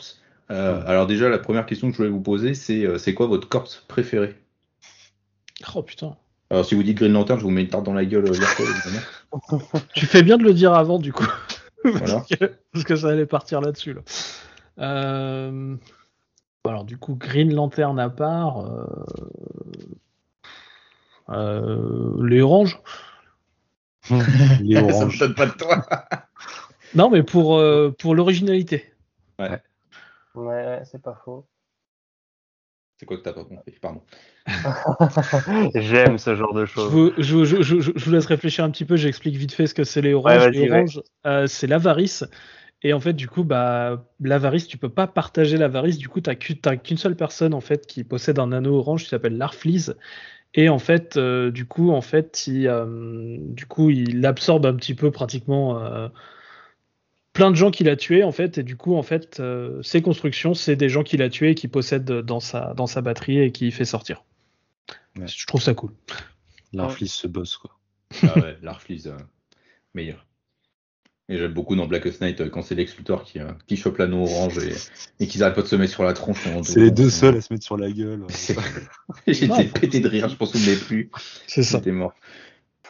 Alors c'est compliqué. Euh, bah moi, je globalement j'aime euh, l'univers, le côté Green Lantern. J'ai, j'ai- moi j'ai une limite en fait. Je suis assez, mais c'est moi personnellement le côté euh, bad construction etc. Ça me plaît, mais je trouve, je trouve que ça manque de limite. En fait, ce qui me déplaît, dans- surtout dans le côté Green Lantern, du Green Lantern Corps, c'est que c'est chaque héros se différencie pas par ses pouvoirs ou son machin, mais vraiment que par sa, son caractère. Mm. Et c'est pour ça que je, voilà, la démultiplication des personnages du Green Lantern Corps, ça me, ça fait que je m'en lasse un peu de ce, ce corps-là. À part Al Jordan, c'est vrai que moi, le- les Green Lanterns, je les aime pour Al Jordan. C'est que là-dessus, donc ouais, ouais. c'est pas spécialement mon, mon corps préféré.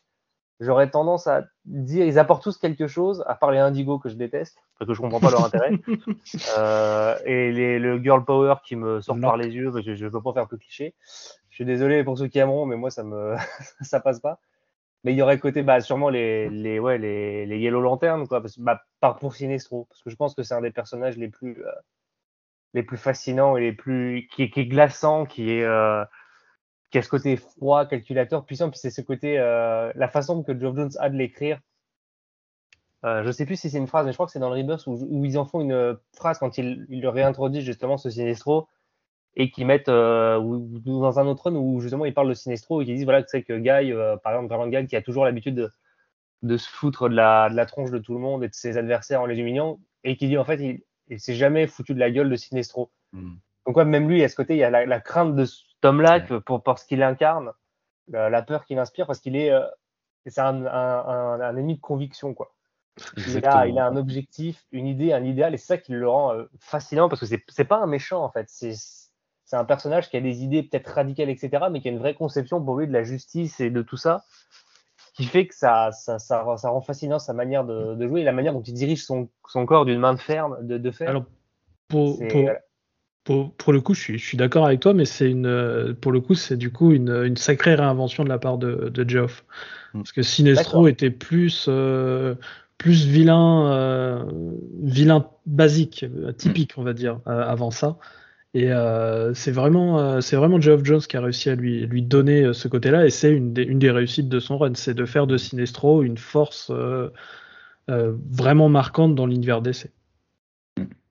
Ah, c'est d'ailleurs si vous avez l'occasion, l'occasion peut-être de parler à Libermero et lui dire que Sinestro vaut le coup justement dans l'écriture, hein, parce que je crois me souvenir que euh, il avait déclaré ne pas vouloir écrire une mini sur Sinestro parce qu'il trouvait le personnage inintéressant ou en tout cas quelque chose comme ça. Euh, je l'invite vraiment à, à, lire le travail de Geoff Jones et à voir que bah pour moi euh, c'est le Joker il est bien gentil, hein, mais Sinestro c'est quand même un Joker avec des burnes. Hein, voilà. Écoute moi Liber, Libermero de Hein, Libermeo, depuis que j'ai lu Batman Dame, de ses, avis, je m'en branle un peu. Hein. Bah, moi aussi, voilà, je le dis euh, officiellement dans cette émission. Voilà. C'est quand même le mec qui a servi une planète entière. Hein. Je veux dire, bon, voilà, Joker est gentil, hein, mais bon, Sinestro, c'est quand même un peu plus ambitieux que ça. C'est clair. Et toi, du coup, Manteau euh, je sais pas, je, je, crois que je sais pas si Docteur a. Ah oui, Docteur, t'as fini t'avais Non, mais c'est voilà, mais c'est voilà, moi c'est les jaunes comme je dis pour, pour Sinestro, pour le. Et du coup, voilà, bah merci SN d'avoir dit ça parce que je le savais pas, mais c'est vrai que du coup, bah, ça montre encore une fois l'impact de Geoff Jones et ce qu'il a apporté dans cet univers-là, c'est qu'il a fait que Sinestro est devenu un des, des méchants d'essai les plus emblématiques. Euh, et pour moi, c'est ce qui fait que le, le corps des, des, des, lanternes jaunes est, est fascinant là-dessus. Mmh. Mmh. Ouais, Pierre Kilo, Despotellis, enfin c'est plein ouais. de créations. Euh, J'aime ce En fait, t'as l'impression qu'ils sont tous prêts à se trahir pour le. Ouais, ouais, c'est ça. Il y a un moment, il y a cette espèce de, de peur, mais s'il si montre la moindre signe de faiblesse, il, se, il sera poignardé dans le dos, mais il arrive à. Voilà, ouais. et ça, je trouve ça, je trouve ça génial. Il y a un côté vraiment là-dessus qui me plaît et qui change justement de ce côté peut-être un peu trop lisse des, des Green Lantern Corps. Euh, par côté uni, en fait, qu'il n'y a pas dans ouais. le Sinestro Corps. C'est ah, ça. Puis bon, l'arc de la Sinestro Corps War. Oh, ouais. On va reparler de ça parce que ça, c'est. Enfin, on peut s'arrêter dessus un peu, mais c'est c'est le premier gros morceau du, du run et pour moi, il est quand même exceptionnel en qualité. Quoi. Bah D'abord, on a quand même euh, la série Secret Origin, vite fait, qui redonne un petit peu à.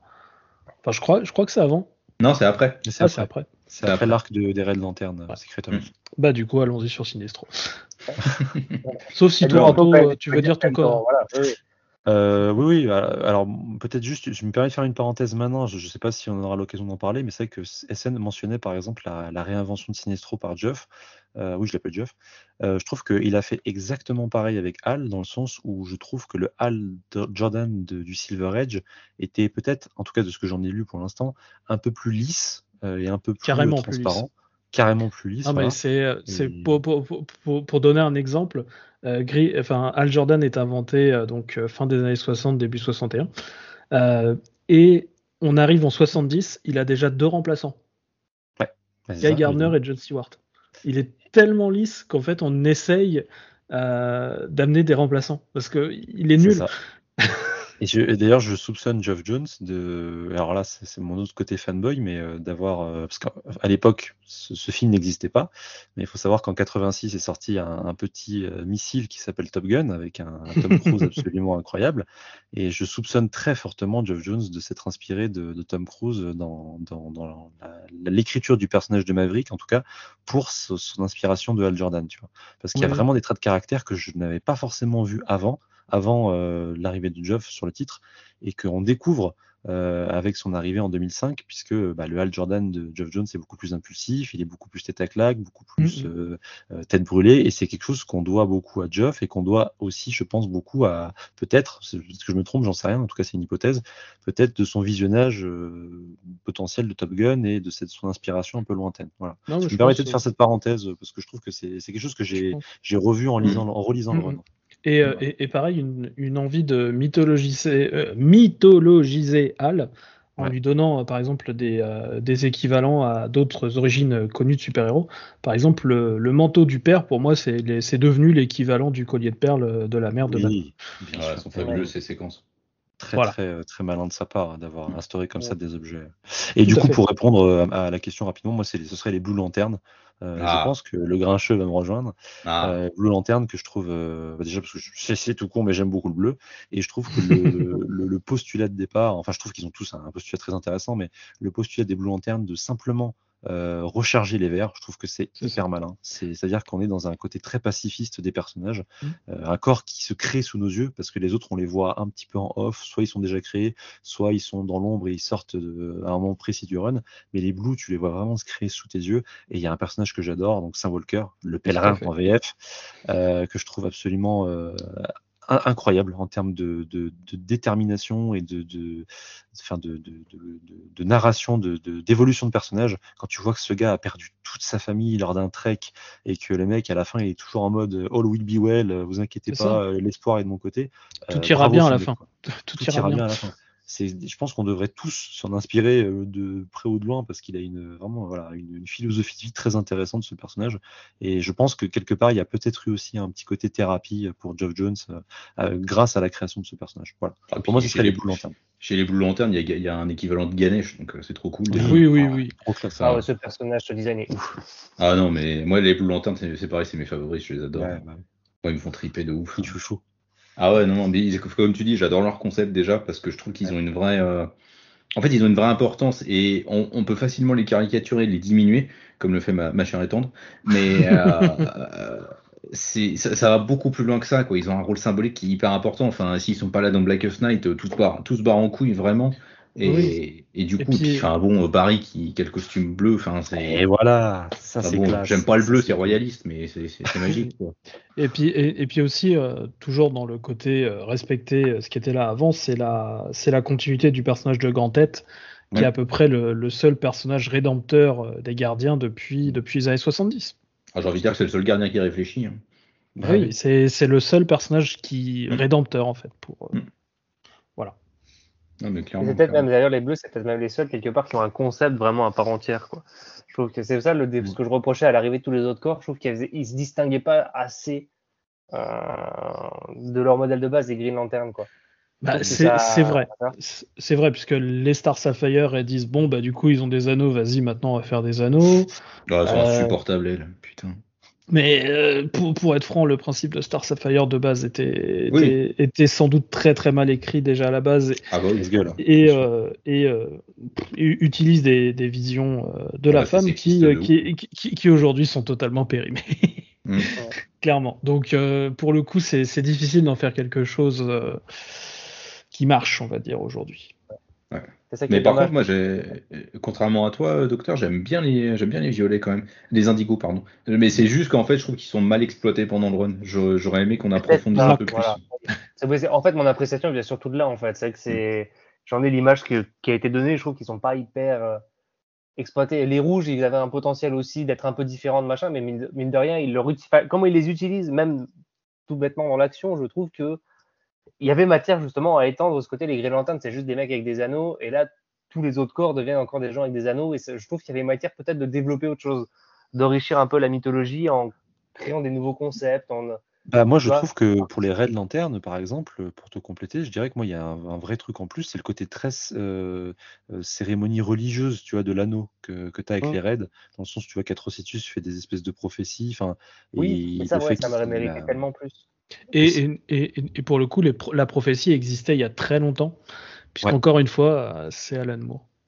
Eh. Ah, Ouais, en fait, c'est ça, c'est un, c'était, euh, je sais plus, je crois que c'est le numéro 4 de Tales of the Green Lantern Ouais, Corps. Of, ouais. Je, je sais plus si c'est le 4, mais c'est dans ces eaux-là. Où en gros, euh, Alan Moore a inventé aussi Mogo à ce moment-là. Meilleure création. C'est ça. Euh, Meilleure Mo- voilà, Mo- Mogo, juste pour, euh, pour, euh, pour ceux qui ne sauraient pas, c'est une planète, Green Lantern. C'est juste En une fait, planète. lui, en fait, c'est lui mon Green Lantern préféré. Ouais. D'accord. Et, euh, et donc, du coup, euh, il y a très longtemps, donc dans les années euh, 80, je ne saurais pas donner la date exacte, en fait, euh, donc, Alan Moore avait expliqué que Abin Sur, en fait, celui qui portait l'anneau d'Al Jordan avant, en gros, avait euh, été tombé sur la planète Ismolt et en gros euh, était tombé sur euh, des trucs hyper chelous qui sont appelés les, cinq, inversions et en gros qui vont lui faire une, une prophétie, la prophétie de la nuit noire et justement euh, tout ce qui va se passer. On va te parler d'un Green Lantern qui va devenir le plus fort de tous, qui s'appelle euh, Sodamiat. On va te dire que Mogo va périr au combat, on va te dire plein de choses et euh, en gros, euh, il va reprendre en fait juste ce petit numéro euh, qui, servait juste à faire ça, à expliquer pourquoi Abinsour utilisait un vaisseau dans le premier numéro de Green Lantern et pas, pas volé avec son anneau. C'était juste pour ça à la base. Et en gros, il va utiliser tout ça pour pratiquement faire tout le reste de son run en fait. Un numéro qui a retrouvé dans la- l'anthologie euh, DC Comics chez, chez Urban Comics. Tout à fait. Et euh, aussi, euh, je l'avais lu en kiosque, mais je sais plus où. Mais il était, il était sorti aussi en kiosque. Ok. Dans un, dans un Green Lantern, je sais plus. euh, je, je les ai pratiquement tous achetés en kiosque, donc. euh, Et si vous avez un rein à vendre, vous pouvez vous procurer le TP en VO. Voilà. C'est pour la mise 1200 1200 dollars. Voilà, vous pouvez essayer de le trouver. Tout va bien. Tout va bien. Tout va bien. Tout est normal. Je crois Euh, qu'on voulait parler de la guerre euh, du Sinestro Ouais. Corp à la base. Bah, je voulais, je voulais revenir vraiment sur ces moments de. On a parlé un peu des moments de calme et donc revenir sur un peu les, les moments forts du, du run. Euh, Parce que j'ai enfin, j'ai tendance à en distinguer un peu, je dirais trois, peut-être Mm. quatre, allez.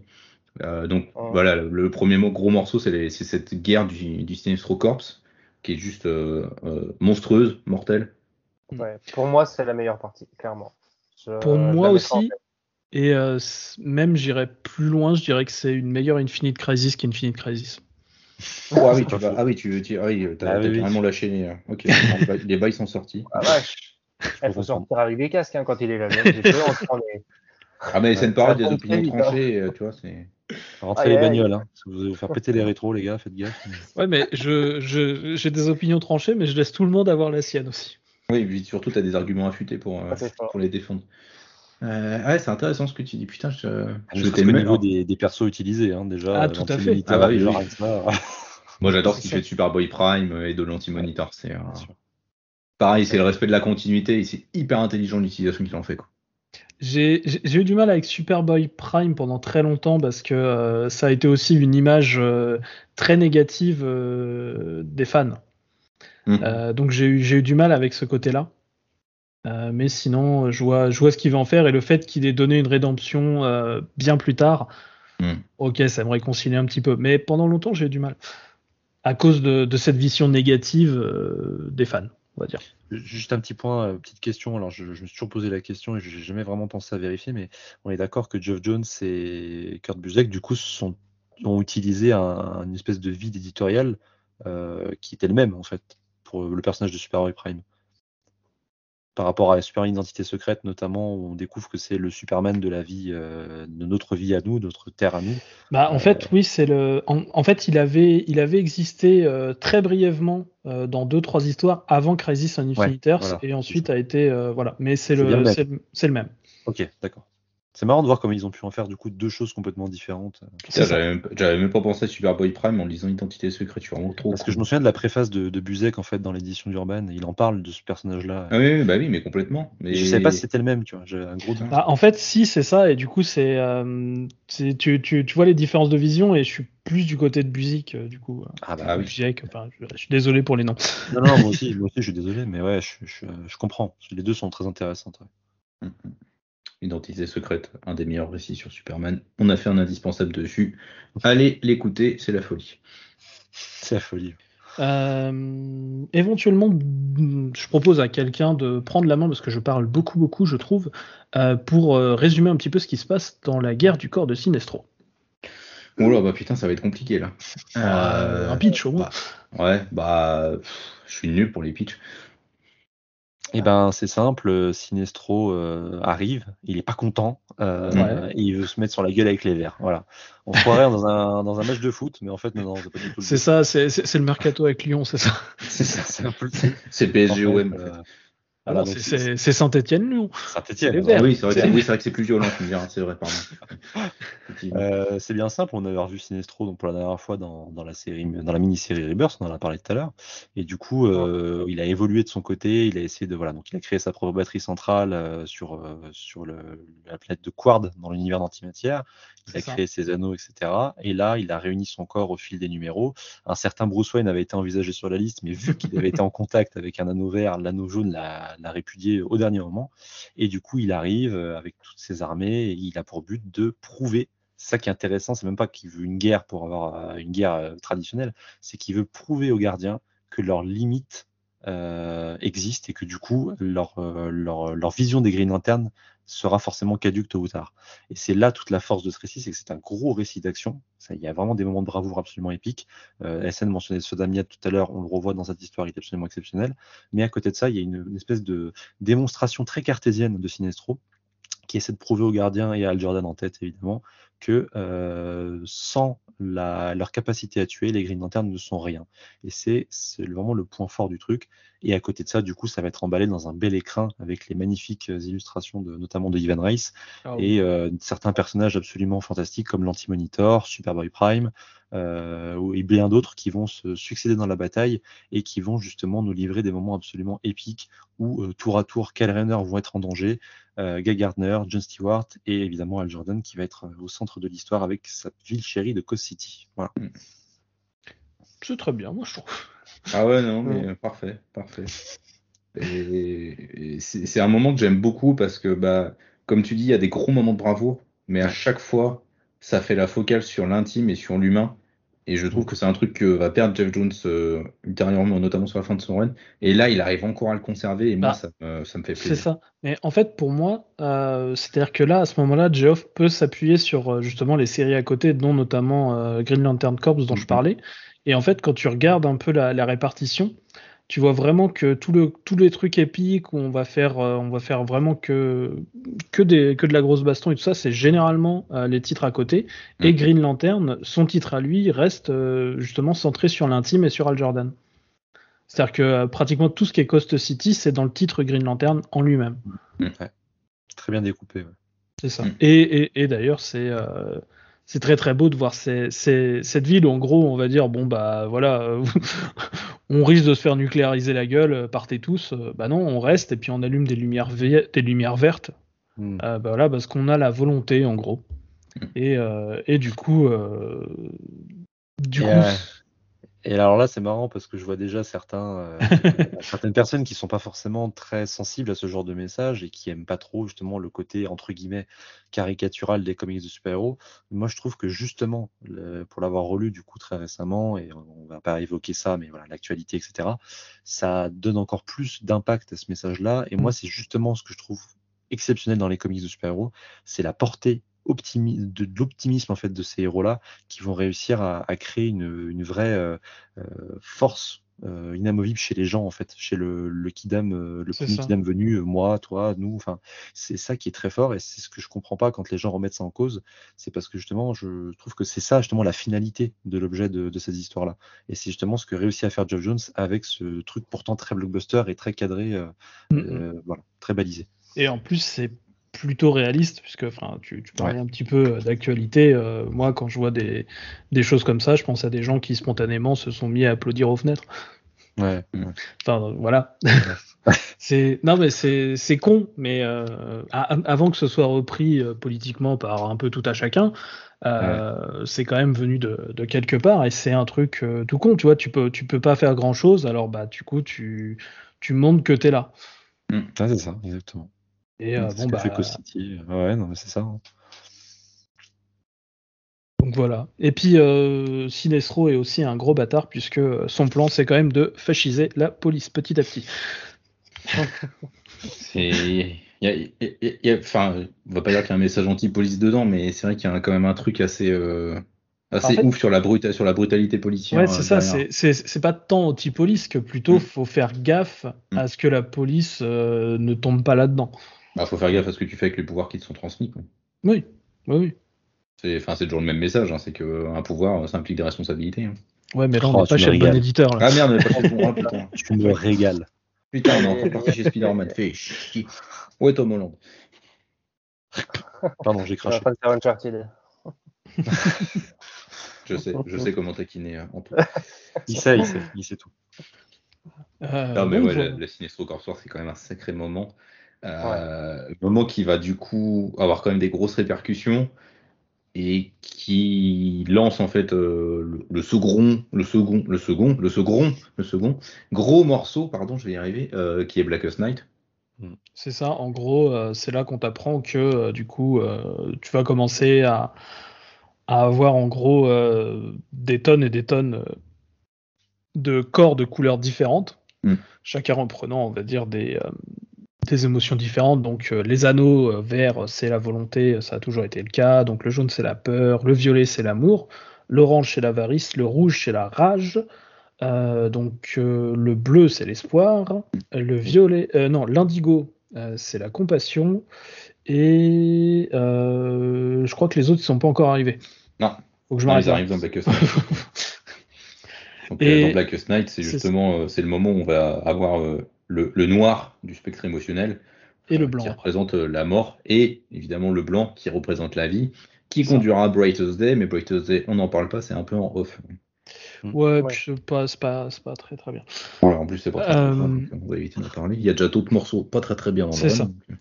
Et euh, alors, pour moi, c'est là où du coup, on rentre un petit peu dans un run à formule entre, euh, entre la guerre du corps de Sinestro et Blackest Night, où en gros, chaque carte va t'amener un nouveau euh, corps et puis euh, d'où il vient et tout ça. Pour moi, c'est là où on rentre. C'est la formule, ça marche, mais bah, disons que j'en reprendrai pas forcément, tu vois. Ouais, c'est là où ça commence à montrer des signes de fatigue, moi je trouve quand même. Bah après, euh, l'objectif est clair, donc je trouve qu'on a quand même un truc en vue, donc euh, ça, ça, donne des raisons de rester. Oui. Mais euh, quand on commence à rentrer dans le vif du sujet, je suis content, quoi. Hmm. Je comprends votre avis. Par contre, moi, je autant la, fatigue, je peux la, vraiment, je peux la comprendre totalement sur la fin. Après Blackest Night, autant là-dessus, moi, je, je suis pas tout à fait d'accord. Je trouve qu'il y a, y a, des moments de respiration, tu vois. ouais, mais c'est pas tant de la fatigue c'est que, tu commences à comprendre que ouais, tu commences à comprendre euh, où est-ce qu'il va aller, qu'il utilise un peu déjà les mêmes rouages que dans Sinestro Corps Soir. Et bon, tu es en train de te dire, ouais, enfin gros, va pas trop falloir abuser non plus, quoi, à un moment donné. Ouais, mais justement, je trouve qu'il tombe jamais dans l'abus, tu vois. Il est toujours, toujours très contrôlé, en fait. oui, mais il est encore sur le fil du rasoir à ce moment-là. Il, est en mode Blade Runner, quoi. Il court sur un fil, euh, il s'est tendu, il arrive encore à se tenir droit, mais euh, il, y a, il, y a, le slip qui commence un peu à craquer partout, quoi. cette méta, putain, euh, c'était magnifique comme image. Je suis fier de moi. Ah, franchement. Ah, tu peux, tu peux, parce qu'elle va m'accompagner longtemps, celle-là, malheureusement. Même en fermant les yeux, je suis pas sûr qu'elle va partir. Hein. C'est dommage. Là. T'avais enfin réussi à combattre ton insomnie, et ben voilà. C'est revenu. Hein. C'est con parce que je viens de finir les intégrales de Dove, donc je sais pas ce que je vais lire. Ça vous tente pas un intégral, euh, un prochain indispensable sur euh, je sais pas quelle connerie là, de, qui dure 3 secondes Sur Faune euh, Allez, Valorant de Snyder Allez. Ça... Ah, je non, non, le but c'est que ça me détende. Je vous entends plus. Ah. Disparu. Ah. je l'ai pris pour mes degrés en plus au début, je me suis dit merde, c'est ça. Non, mais euh, du coup, je sais pas si vous avez des, arcs en particulier dans, on va dire, dans cette succession euh, de corps euh, multicolores. non, en fait, c'est un plaisir de découverte surtout. C'est un petit moment d'inspiration, c'est un petit plaisir. De... En fait, c'est, c'est comme dit, c'est qu'on sent un peu la, la, transition entre deux trucs énormes. On sent qu'il y a un truc oui, oui, très très gros qui se prépare, et il y a un côté plaisir des découvertes. Mais comme je l'ai dit, je trouve que tellement ces corps-là sont un peu sous-exploités sur le, à part les bleus qui ont un concept vraiment fort et un, une esthétique, un univers propre. Les rouges, ils en ont un aussi, mais je trouve qu'il est complètement sous-exploité parce que il y avait un potentiel de, de sorte de secte euh, adoratrice, une force un peu noire, un peu, enfin, Mm. voilà, un peu ténébreuse, ça, Mm. qui, qui est un peu passé à côté. Bah, je- Mais du je- coup, je- je- voilà. je- justement, en fait, ça reprend euh, toute l'esthétique qu'a mis Alan Moore, puisque Atrocitus, c'est une des cinq inversions, en fait. Ouais, mais visuellement, je trouve que les Red Lantern, c'est vraiment dégueulasse. Ouais. La Ah, colorisation Ah, bah, est J'aime bien son design. Parce que J'aime bien son Faut aimer assez, le, euh, le sang. Ah, faut aimer le rouge fluo, quoi. C'est. ah, Ah, il y a- J'adore le magnifique, rouge. ce hein, rouge. mais- Il est Il y a magnifique. ce rouge. Dextar, c'est un chat. Ouais, il y a. Oui. Non, mais je suis d'accord. Non, mais là-dessus, je suis d'accord. C'est juste que je trouve que visuellement, putain, des fois, c'est un peu trop. C'est le bordel, quoi. Ouais, Je sais pas, je trouve que les univers, l'univers d'Ismolt par exemple, je trouve vraiment magnifique, cette espèce de grande euh, allée entourée de, de, de, de fleuves de sang, tu vois, avec ces grandes trop de croix. rouge. de- Mais je crois Ah que c'est non, Gibbons qui l'avait dessiné à l'époque. Je suis pas sûr, mais euh, je sais plus si c'était pas Gibbons. Ah, c'est pas Déjà. impossible. Ouais, mais je trouve Parce que justement, ouais, c'était avec Moore et je crois que c'est Gibbons qui l'avait dessiné. C'est non, moi je trouve que c'est, moi j'adore ce, justement, j'adore le, le fait qu'il y ait beaucoup de rouge parce que ça te montre vraiment que le fait que les verts soient euh, euh, un peu, euh, bah, soient euh, entre guillemets noyés dans ces espèces de, de mares de sang, tu sais, avec les Red Lanterns qui crachent leur, euh, littéralement leur, leur venin à la, à la- au visage des Green Lanterns. Ouais. Je trouve que c'est, je pense que c'est vraiment la volonté de- d'avoir fait ça, sans mauvais jeu de mots, et euh, ils ont vraiment réussi à, voilà, instaurer ça, cette ambiance très, euh, très, bah, c'est l'enfer, quoi. hein, vraiment, c'est, c'est, c'est un enfer. C'est voilà, c'est, c'est au sens mythologique du, du terme, et, et c'est, c'est, pour moi, c'est plutôt réussi de ce point de vue-là. Mhm. Ouais. Mais après, si je devais citer un moment, moi personnellement, ce serait, euh, euh, bah, ce serait peut-être cet arc-là justement, parce qu'il y a tout un, un côté sous-intrigue que j'aime beaucoup, notamment avec le personnage de, alors, je crois que c'est Lyra qu'elle s'appelle, euh, l'une Oui. des anciennes lanternes perdues euh, qui avait été euh, du coup mise sur le côté par Al Jordan à l'époque où il les avait euh, pas massacrés du coup, parce qu'on apprend que c'était pas vraiment le cas, mais en tout cas qu'il les avait vachement gravement blessés. Et Lyra qui elle a toujours été plutôt du côté obscur de la force, hein, parce qu'encore une fois la, la métaphore je trouve marche vraiment bien avec Star Wars. Et du coup elle va recevoir un anneau rouge et, euh, et elle va pouvoir laisser exprimer sa rage. Et c'est hyper intéressant de voir comment les Red Lanterns ont réussi indirectement à infiltrer finalement les, les Green Lanterns grâce à leur concept. Et, euh, et j'aime beaucoup cet arc-là. En plus, juste après, tu as Secret Origin qui vient casser un peu le rythme, mais de la bonne Ah oui. façon, je trouve. Très, très, très bien, euh, Secret Origin, je trouve. Très très bien. Voilà, Ouais. il repose les éléments, il t'explique, il fait le lien avec ce que tu disais SN, c'est-à-dire avec les, les grands concepts introduits par Alan Moore. Il te remet une histoire un peu plus accessible. Donc justement, je trouve que c'est là que le, le récit se perd pas, c'est qu'il arrive à poser des moments un peu de où tu sais pas trop trop où ça va. C'est peut-être sur la fin de cette période-là, quand on arrive sur l'Arfleeze, où en effet Ouais. peut-être peut-être ça commence un peu à tirer, mais en même temps c'est le dernier. Et juste après, t'as le prologue à Blackest Night. Donc, Mais en fait, c'est un peu, c'est un peu. euh, je suis désolé pour la comparaison, mais c'est un peu comme Pokémon le dessin animé, tu vois. ouais. Euh, Il y a deux histoires dans Pokémon le dessin animé, c'est l'épisode 1 et tous les autres. Ouais. Et, euh, et, si tu, si, et, et- et si tu veux, en fait, euh, si ça avait continué plus longtemps, ah, j'aurais, j'aurais détesté ça sur Green Lantern. Mais du coup, si tu veux, ça s'arrête pile au bon moment, mais euh, j'ai quand même eu le temps de voir les ficelles, en fait. Ouais. Et c'est pas bien quand on arrive à voir les ficelles, tu vois. Ah, Est-ce que c'est tu ce qui les vus dérange. la première fois? Oui. Ouais, dès la première fois. Ah oui, oui, oui. Après, je pense que c'est compliqué parce que c'est après moi c'est mon ressenti, c'est ce qu'on a sur euh, sur beaucoup de récits mainstream qui se veulent plus ambitieux, c'est dès qu'on a une vision d'auteur et d'architecte, c'est que le format sur le long terme, tu sens que dès l'instant où il arrive à se limiter à des séries limitées avec un début, une fin, comme la Sinestro War, comme euh, son Rebirth, comme euh, euh, comme Blackest Night ou comme là la, la Secret Origin, on, sent qu'il développe un truc, un truc qui est ouvert mais qui est fermé, qui bâtit plein de choses qui a un rythme différent. En fait, ça, Mhm. comme c'est construit en mini-série, c'est un rythme différent du, du mensuel où tu sens que c'est sur du long terme et des fois ça s'étire, etc. Tu sens que c'est c'est un Ouais, peu frustrant parce qu'on pense que ça passe euh, à côté de son potentiel à cause du format aussi en partie. Une Mais partie tu vois, par, par- par- par- par exemple, j'ai lu énormément de, de Geoff Jones. euh, voilà, par exemple, ces JSA euh, n'ont jamais eu ce côté redondant, en fait, à aucun moment. Ouais, mais c'est peut-être euh, un peu moins long aussi, tu vois. je Ah, si, pense. si, si. pas- Ah bah si, C'est super long long. cette GSA. hein. Ah, C'est Si, de- si, euh, en fait, il, il a commencé, il a commencé, enfin, il a fait Stars and Stripes et en gros, il s'est retrouvé dans GSA donc euh, début 2000. Mm. Et après, euh, bah, ça a continué. euh, pff, ça a continué pendant très longtemps. C'est très très long la GSA. D'accord, je savais pas que c'était aussi long. Je savais que c'était long, mais pas autant. D'accord. Si, si, Ouais, si, euh, si, ça, si, ouais. ça, ça, ça a même du coup, Infinite Crisis a pratiquement rebooté à un point qu'on a recommencé la, la numérotation de la série. Tu vois, on est, on est arrivé euh, vachement loin. En fait, C'est qu'avec Green Lantern, il est arrivé avec un concept et il a trouvé sa marotte. Clairement, il a vraiment Ouais, trouvé une ça. marotte. Mm. Et moi, j'adore. Moi, je suis très client, donc moi, il y a- cla- clairement, il n'y avait pas de souci. Et c'est vrai que peut-être pour ceux qui avaient connu Green Lantern à une époque aussi où il n'y avait pas tout ça, peut-être que ça faisait beaucoup d'un coup aussi et de voir les corps se succéder les uns après les autres, c'était peut-être pas forcément euh, l'idéal pour certains. En effet, ça, je peux complètement l'entendre pour le coup. Non, mais Mm. c'est, ce, qui est, ce qui est bien par contre, c'est que c'est très bien euh, quadrillé, on va dire, sur, euh, sur le truc, parce que dès le début, il te dit, euh, en fait, tu as, plein de petits trucs où tu vois le, le nombre de lanternes que tu vas avoir à plusieurs Mm. endroits. Ouais. Donc, tu, tu sais le nombre de trucs que tu vas avoir. Donc, à partir du moment où tu commences à les avoir tous vus, tu dis, bon, bah, ça y est, là, on va y arriver, quoi. Mm. Ouais. Donc, du coup, c'est, et c'est ça que je trouve, par contre, je dis c'est bien fait, c'est que tu connais l'objectif de fin. Et là, t'es Ouais. pas perdu et t'as toujours quelque chose à voir.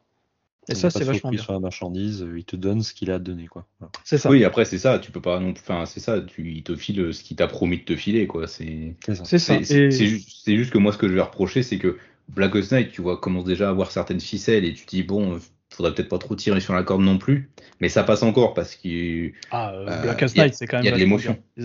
non, c'est quand même vachement bien Blackest Night. oui, c'est vachement bien. C'est juste sur la fin où tu commences déjà à revoir des ficelles, donc tu dis bon, euh, ah, mais ça marche parce qu'il y a des bons moments de personnages. Ouais. Ça, ça, ça- c'est ça qui fonctionne. C'est ce qui fonctionnera plus après pour moi, quoi. C'est que ces moments-là, je les, je les retrouve plus en fait. J'ai l'impression d'avoir une photocopieuse après, quoi. Mm. Moi, je trouve que Blackest Night est. Alors, je vais être fort, hein, mais... mais pour moi, c'est la quintessence de l'événement éditorial de super-héros. C'est-à-dire qu'on a une maîtrise du, du, du corps, en fait, CORE, du, du noyau de, de, de la mythologie Green Lantern de Geoff Jones, de tout ce qu'il a instauré. À côté de ça, il y a une, une connaissance extrêmement pointue de tous les événements qui ont, qui ont eu lieu les des années qui ont précédé. Mhm. Euh, crise d'identité, euh, Infinite Crisis, euh, même Final Crisis sur certains points. Il y a, il y a vraiment voilà, plusieurs points qui, qui viennent un peu rentrer en, ligne de, en ligne de collision là-dedans. Et à côté de ça, il y a un spectacle visuel, euh, scénaristique et de personnages qui, pour moi, font que ça dépasse. Et je suis peut-être un des seuls, hein, mais ça dépasse Sinestro Corps parce que ça va encore plus loin et ça, ça embrasse encore plus de thématiques. Voilà. Mm. Et je trouve que c'est peut-être, voilà, je pense, mon événement préféré. Et, et encore une fois, euh, Barry Allen en Blue Lantern, bordel de merde, qu'est-ce que c'était bon, quoi. Moi, j'aime beaucoup aussi euh, les tie en général Ouais. euh, de cette série, puisqu'en fait, du coup, le...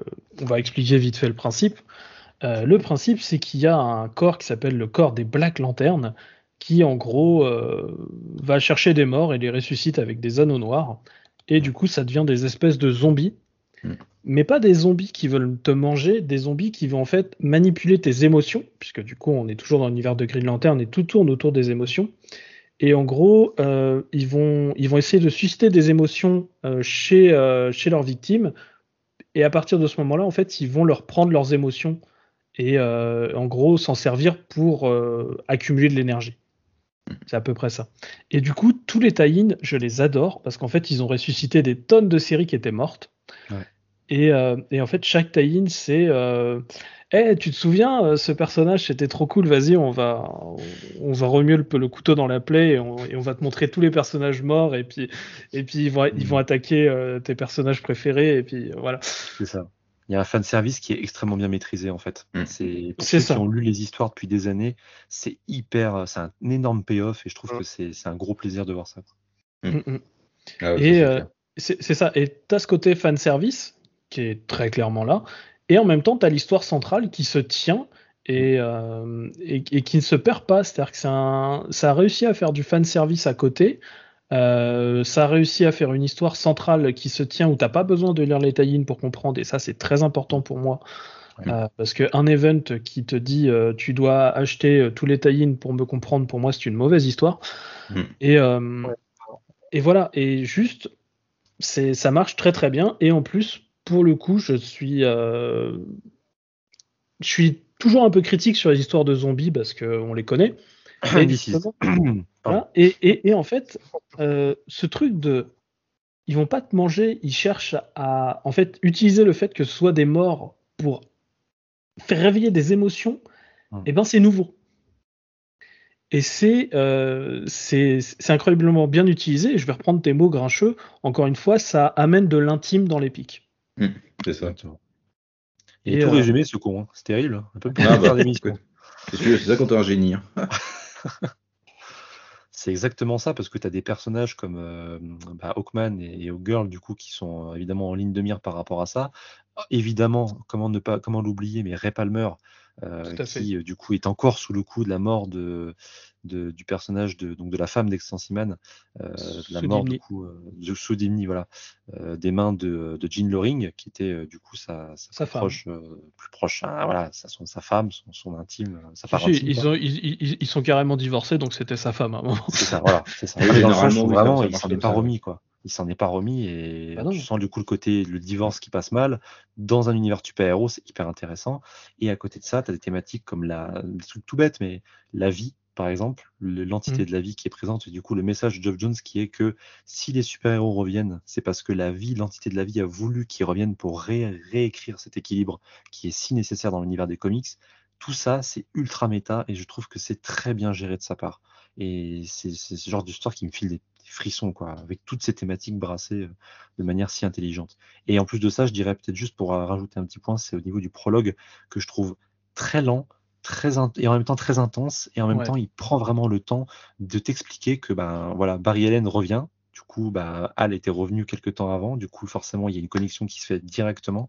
Et Ah bah, sur- loupé. Surtout que c'est des très très vieux potes. À- à- Et c'est des vieux potes, bah oui. C'est ça. Mais avant de traîner avec euh, Green Arrow, euh, Al Jordan, il traînait tout le temps avec Flash. bien sûr, évidemment. Ils le disent d'ailleurs, hein, très C'est ça. Et, euh, et enfin, ils- on, on parlait toujours de- du respect, euh, de la continuité, tout ça, enfin, de- de- du respect en fait des personnages. Moi, il y a, il y a une phrase que, enfin, il y a un truc que, que j'adore dans Blackest Night, c'est qu'il y a un personnage qui il est impossible de ressusciter. Euh, c'est la colombe, Don Hall, donc euh, la première colombe, euh, qui il est impossible de ressusciter parce que Don Hall est en paix. Et rien que ce petit mot, enfin, ça, me- euh, ça, ça, ça me fout tout chose. Je suis, je suis content, putain. Parce que j'ai, j'ai lu toute l'histoire de Don Hall, j'ai tout lu moi. Mm. J'ai euh, voilà et euh, Don Hall, il est, il est mort dans Crisis on Infinite Earth. Ouais. Il a, il a été effacé. Et euh, voilà, non, Don Hall est en paix. C'est tout. Ouais, c'est ça. Et, euh, et ça, ça va avec son pouvoir, euh, avec la colombe. Enfin, tu vois, c'est un tout petit détail sur un personnage totalement oublié et tout ça, mais ce détail est là. C'est, euh, je crois, euh, à tout péter, il y a deux cases. Mm. Mais, mais voilà, c'est non seulement si tu connais pas, en fait, ça te montre qu'il y a tellement de choses au-delà. En fait, Mm. Ça, ça agrandit le cadre de l'univers et c'est toujours bien pour un univers. Et, et pour celui qui connaît, mais c'est juste, oh merci. Merci, merci. Ah ouais, bah, je prends. C'est très très malin, très très malin, tous ces petits détails euh, qui se, qui se, qui s'amoncellent comme ça, et à la fin, ça donne vraiment une vision d'ensemble qui est hyper complète en fait sur l'univers d'ici, euh, à travers Blackest Night et à travers finalement la mort de, de, du, enfin, la, version du coup sombre de l'univers d'ici. Et c'est très malin comme il arrive à traiter les deux aspects. Et, et pareil, le simple fait que Bruce Wayne soit le, le conduit qui permette à, Black End de, de, bah, de, de faire tout ça, c'est hyper méta sur le personnage de Bruce et le fait que bah, c'est un personnage qui est mort de l'intérieur, même quand il est en vie. Et il y a un vrai message même au Mhm. niveau de ça. Quoi. Je pense, C'est je, malin. je- je- je pense aussi qu'il y a un message du côté des, des connexions avec tout le monde, puisque euh, Ouais. petit à petit, Batman devenait celui qui avait le plus de connexions avec tout le monde. C'est. Euh, c'est Batman qui a tenu le titre euh, Brave and the Bold, donc le titre team-up euh, de DC pendant des années et des années. Mm.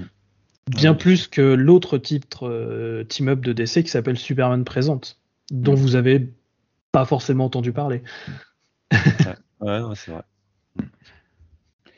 Ah, tout ça pour dire que Black Knight, c'est quand même vachement bien. Yep. Ouais. Mangez Et qu'après, et qu'après, euh, et qu'après, c'est un peu compliqué. Hein. Ouais, bah, juste pour dire euh, sur Brightest Day, justement, euh, tu as ce problème que euh, c'est pas dans l'histoire principale, en fait. Tu as énormément de mm. choses. en fait, à la fin de Blackest Night, tu as pas mal de personnages qui sont ressuscités avec, en gros, des objectifs. Et pour la plupart de ces personnages, en fait, il faut lire d'autres titres, mais des titres entiers. Mm. Genre, par exemple, pour savoir pourquoi Maxwell Lord est ressuscité, il faut lire un titre que j'adore, certes, qui s'appelle Justice League Generation Lost. Euh, qui mm. va suivre un peu tout le monde de la Justice League International, mais euh, c'est euh, à, à peu près 30 numéros. Mm.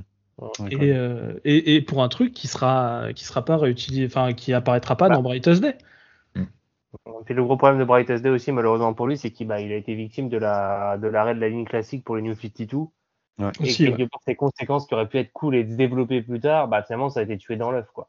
Mm, mm. Donc, quelque part, son, même, son, même si l'événement lui-même, bon, il a des moments sympas, mais pour moi, ça, ça aurait pu introduire quelque chose de vraiment plus fort derrière. Et bah, c'est des choses qu'on verra jamais. Ça fait partie des nombreuses choses qu'on verra jamais, parce que le truc a été tué dans l'œuf par le reboot de DC. Quoi. Et qui, pour le coup, par rapport à Marvel, était un vrai reboot. Quelque part, ils ont vraiment tout effacé. ça, ça, ça, ça, a été un vrai reboot jusqu'à ce qu'ils reviennent sur des trucs, mais pendant, pendant longtemps, ça a été un vrai reboot. Euh, ça a été courageux. Hein. C'est ça. Et, euh, et, pour le coup, ça, enfin, je, pars totalement à côté là. Euh, désolé. Euh, ça me fait penser à une, une case. C'était un webcomics en ligne qui s'appelait The Gutters, qui en fait faisait des, des, petites pages en fait chaque semaine sur l'actualité des comics. Et au moment des New 52, euh, t'avais une, une, case où en fait tu voyais Captain Marvel qui demandait à Superman mais qu'est-ce que tu fais? Parce que Superman était en train de pisser sur la Terre et en gros Superman il était là de toute façon ça compte plus Donc ça, ça, m'a fait penser à ça ce que tu disais. Pas mal du tout. Voilà, retour, euh, retour à l'histoire. euh, parce que du coup, donc après Blackest Night, on a donc des personnages qui ressuscitent. Et dans la série Green Lantern, on a un statu quo qui est un peu euh, bouleversé, euh, où le spectre émotionnel se barre un peu en coucouille. Euh, les gardiens sont en train de faire leur petit truc de leur côté, euh, leur petite saloperie. Et on a des nouveaux gardiens qui sont en train de se balader un peu en liberté et qui sèment un peu la zizanie partout dans le monde. Donc on va avoir Sinestro, Hal et puis donc Star Sapphire, donc Carol, qui vont devoir les traquer un par un. Euh, pour remettre un peu d'ordre dans le spectre émotionnel, euh, que ce soit équilibré. Il y a Atrocitus aussi qui se joint à eux, si je me souviens bien. Enfin, il, me semble, qu'à la fin, il y a pratiquement tout. Euh, ah, ils sont réunis. C'est ça, il y, a, un type de chaque couleur. C'est ça, il y a un type de chaque couleur, donc c'est vraiment un peu montrer l'union du spectre émotionnel, même si ça marche pas toujours. Non. voilà, donc c'est un peu le moment de respiration avant le prochain gros truc. même si ça reste quand même un moment de respiration qui est, je trouve, très très chargé en action et qui, qui commence déjà à montrer, moi, je trouve, des, gros signes de fighting. Hein. Bah, je, trouve qu'on perd aussi pas mal de, de ce côté intime, pour le coup, à, ce moment-là. Euh, qu'on va peut-être récupérer sur la fin, mais euh, là, à ce moment-là, je, le trouve un peu perdu. Il y a quand même un gros moment de la relation entre Carole et Al, je trouve, dans cet arc. Notamment quand, Carole, bah oui, non, mais c'est quand même dans l'intimité, tu vois, c'est que ça se passe quand même pas mal, puisque Carole est un personnage qui, qui, avait du mal, entre guillemets, à vraiment trouver sa place dans la série à ce moment-là. Mm. Et dans cette, cet arc-là, elle devient euh, la, la, reine, finalement, de, de, de, des Stars Saphir, après la, la mort de, de, la reine Agapo, justement. Enfin, la disparition. On les Stars Saphir, quoi. Oui, mais du coup, par rapport à Carole, si tu veux. Pas de Carole. Voilà, on s'en branle de Carole. Putain, je suis désolé. Non, non, non, c'est un couple iconique, tu vois. Et c'est la première fois qu'elle dit à Al, justement, pour une fois, c'est toi qui vas voir euh, ce que ça fait quand mm. euh, bah, je pars dans l'espace, tu vois. Mm. Que du coup, je reviens, je sais pas quand je vais revenir. Et c'est très intéressant, moi, je trouve, justement, à ce moment-là. Oui, oui, mais c'est juste que, enfin, moi, fondamentalement, enfin, j'ai un gros problème de toute façon avec le couple euh, Carol Hall. Euh, comme je vais avoir plein de problèmes avec d'autres couples dans le comics, mais alors eux, moi, j'y crois jamais, ils me font chier. j'ai du mal aussi en tant que couple, mais le personnage de Carol mérite. Ah mais surtout à ce moment-là, je trouve. Enfin, notamment cette réplique que tu cites, euh, Anto, elle est, euh, oui, euh, elle est forte, elle est très très forte. J'aime beaucoup, moi. J'aime beaucoup leur alchimie. Je, peux comprendre qu'on soit pas dedans. Il n'y a pas de souci. C'est pas le meilleur couple de la mm. vie, hein, c'est sûr.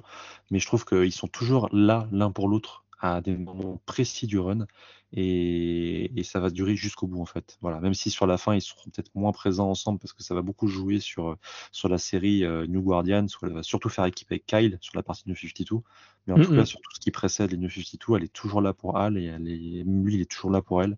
Et il y a quand même un côté où bah, c'est c'est un peu les bah, Mister et Mrs Smith, tu vois, finalement ils sont bah, au boulot en même temps mais en même temps, ils s'aiment quand même. Et je trouve qu'il y, a vraiment ce côté badass et très romantique en même temps, qui, certes classique, répond à des codes très classiques du genre, mais marche vraiment bien, je trouve, dans, une, dans un scénario à la Jeff Jones, en fait. Voilà. Mm, ouais, c'est. J'ai peut-être une image un peu biaisée parce que euh, la série New Guardian, c'était pas terrible. Je pas encore vu, mais c'est presque que du coup, on, a des épisodes de New Guardians euh, en crossover pour euh, donc la guerre des Green Lanterns, si je me souviens bien. Oui. oui. Ouais, c'est ça. Ouais ça c'était horrible à lire. Et moi j'ai eu la série en entier à l'époque, oh, donc, euh, donc ouais, non, je vous, je vous, le dis, non, c'est pas, pas terrible. C'est Tony Bédard au c'est ça hein? Ouais. Euh, ouais. Ouais, bon, de toute façon, généralement, Tony Bédard. Des fois ça passe, des fois ça. Comme il y a. Et vous n'aimez pas Kyle. Il y a que oui, mais de ah, Kyle. Si, si, si, si, moi je préfère Kyle à Al. Ah bon, moi ouais. pas Kyle, donc euh, moi Kyle il peut crever à coup de pelle, genre rien. Oh non, comment je peux entendre des choses pareilles? C'est honteux, monsieur. Ça va honteux, donc. Rien à foutre. Non, mais, et... oui, la guerre des Green Lanterns, voilà, c'est. Moi, moi, il y a des choses que j'aime bien dans cet arc. Hein. moi, notamment l'association finalement, le, quatuor mythique de Al, Kyle, Guy et euh, John va se retrouver finalement très peu de temps ensemble, à part au tout début, puis dans cet arc-là. Et ce que j'adore dans cet arc, moi, ce qui m'a vraiment euh, fasciné, alors certes, il y a des longueurs hein, que je n'avais pas forcément ressenti à la première lecture, mais à côté de ça, je me souvenais d'un moment épique où ils étaient obligés, chacun à leur tour, d'enfiler un anneau qui n'était pas un anneau de couleur verte pour pouvoir s'émanciper de l'influence de Parallax qui était de ouais, c'est ça, mais c'est très malin, très très malin. Ouais, mais ouais, mais c'est déjà vu. Tu as déjà vu Al porter machin, tu as déjà eu Kyle qui porte le blanc, enfin. Tu vois ça, devient, les Power Rangers, quoi. Enfin, ou les bisounours, comme tu veux. Oui, y a de ça. Non, en fait, c'est un problème qui, pour moi, est revenu après, euh, et chez d'autres auteurs aussi, euh, c'est le mercato, quoi. Tout le monde n'arrête pas de changer d'équipe. Et du coup, bah, ça marche moins bien, en fait, parce que les connexions entre les personnages sont importantes. Et euh, les, les, enlever ou, ou faire comme s'il n'y en avait pas, et eh ben, je sais pas, ça, ça me plaît pas. Bah, je trouve qu'elles sont là, moi, les connexions, je trouve, hein, personnellement.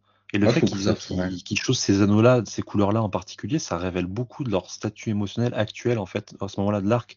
Je pense à John, qui est en pleine, justement, période où il est en doute et où il a besoin de ressentir de la compassion par rapport à toute l'histoire avec la planète Xanchi. Et puis, euh, ouais, mais la euh, planète Xanchi, ça fait ça, ça, fait un bail, quoi.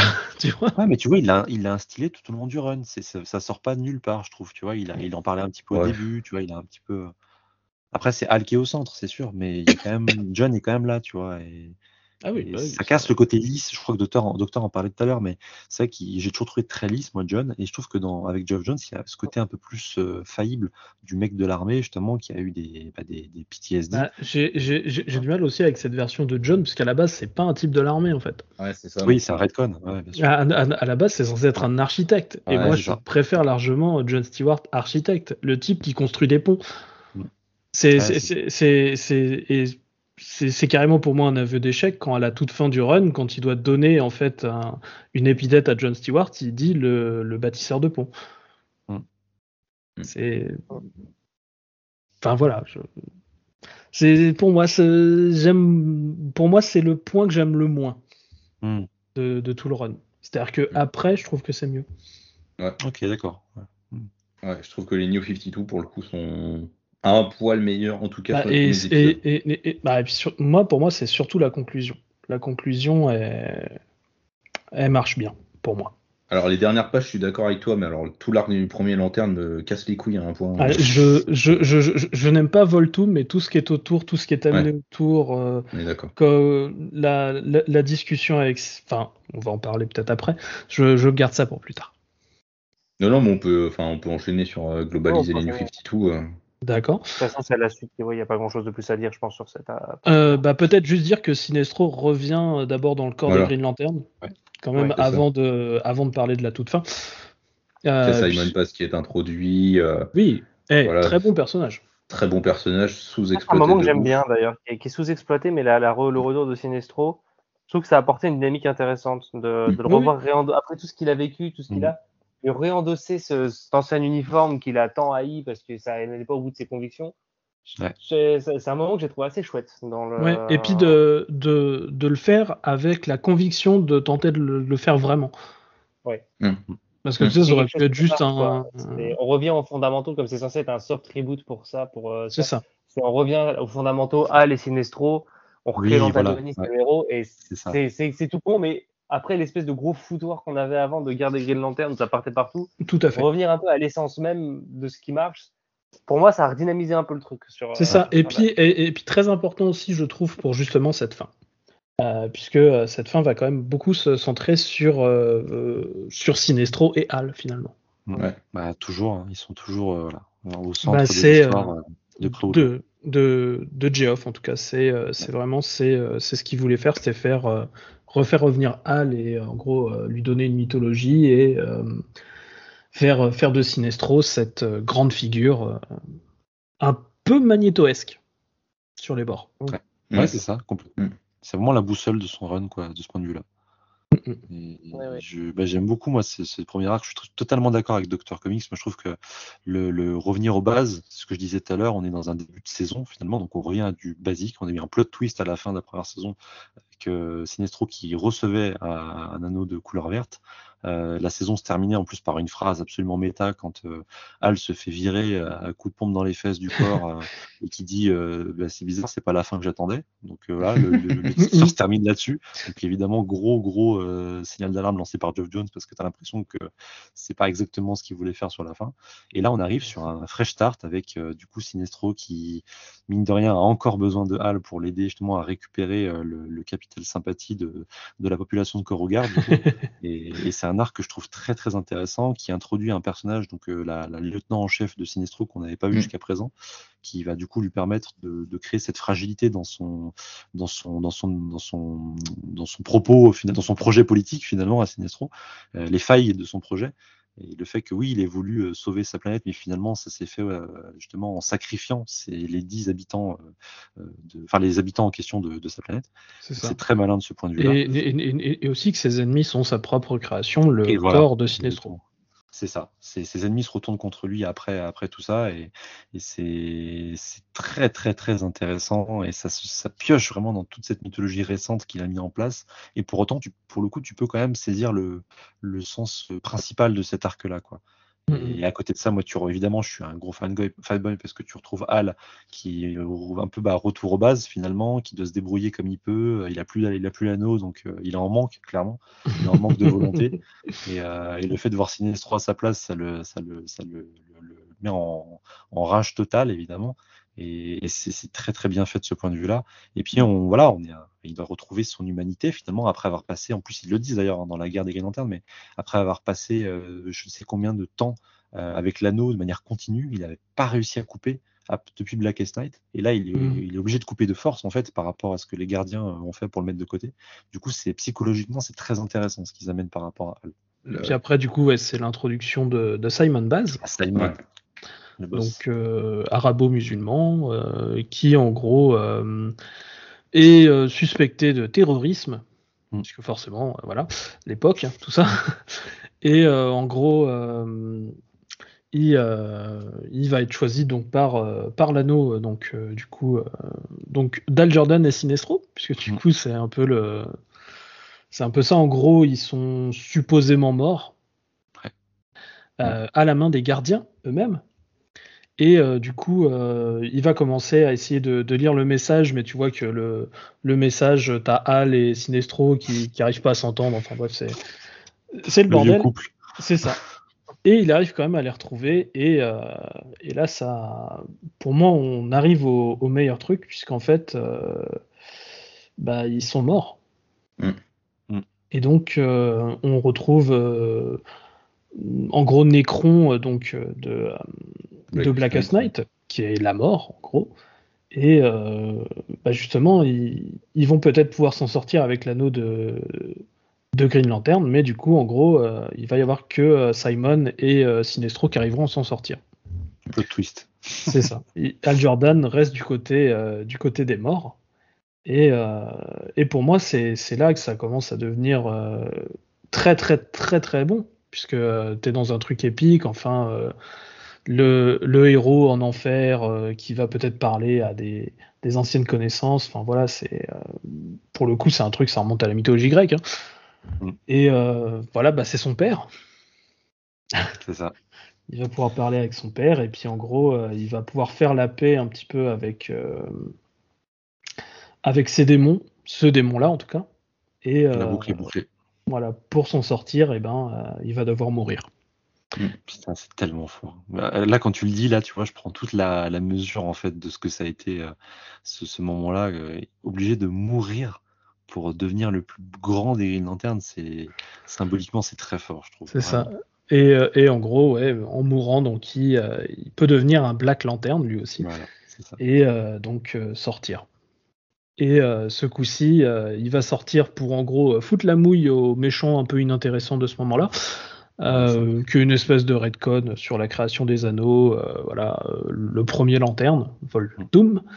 Et euh, en gros, bah, ce coup-ci, il va ramener Necron pour lui foutre sa mouille. Hmm. Voilà. Ah ouais, alors là, quand Necron arrive, déjà, t'es en mode, c'est bon, laisse tomber Voltum, t'as aucune chance. t'as la mort incarnée face à toi, c'est terminé, mon gars, tu vois. Puis t'as Hal qui est en mode, je me souviens très bien de cette double, cette double splash page où, il est en- au centre, il est en mode euh, Black Lantern, Rise, tu vois. C'est ça, ouais. Et, et c'est tellement classe, quoi, parce que en plus, deux, trois numéros avant, t'as Black N qui lisait le, le, le livre de, des Black Lanterns et on te, il te dit- la prophétie, c'était que Hal allait devenir le plus grand des Black Lanterns Oui, il pouvait ça. pas le concevoir, quoi, parce que c'était son pire ennemi, tu vois. Et, et c'est hyper malin. Et ça, pour le coup, ça fait partie des derniers petits, enfin des derniers petits, euh, euh, pas Easter egg, mais euh, des dernières petites pistes lancées par Ouais, Jones. Un- un- une préparation paiement, on peut dire. Voilà, une préparation paiement qui marche très très bien. Et, euh, et voilà, Hal se voit son père, il se voit lui plus jeune et, Oui. et, et c'est voilà, c'est il redevient Green Lantern à la fin. Et moi, j'adore ce genre de parcours. C'est- Enfin, Comics Grincheux le, le sait très bien, mais le côté iconique où le super héros doit se sacrifier pour sauver le monde et, et se relever, ben voilà, c'est on est là-dedans, euh, dans une structure peut-être classique pour certains, peut-être fatigante et éreintante après tant de numéros.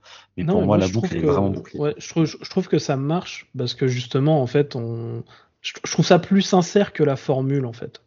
Euh, Si tu veux, où la, la formule c'était bon, bah voilà, là on va faire cinq numéros sur, euh, bah là c'est les bleus, euh, là Ouais. c'est les rouges, là c'est les, tu vois. Et après c'est bon, bah du coup euh, faut mettre tout le monde ensemble et puis on va se taper dessus. Non, là c'est, euh, c'est certes classique, mais c'est bien fait et je trouve ça sincère. Ouais, sincère, c'est le bon terme. Oui, c'est ça. Et, C'est et- ce qui- et c'est c'est pour qui ça que sauve ça me le final touche, pour moi. Et puis après, il y a, il y a l'épilogue, Hmm. qui est bon aussi. Très bon épisode.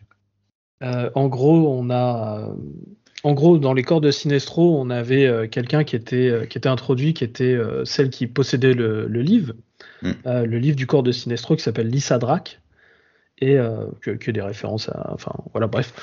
Et euh, et, euh, et en gros, à la fin, donc là, du coup, on est sur sur OA.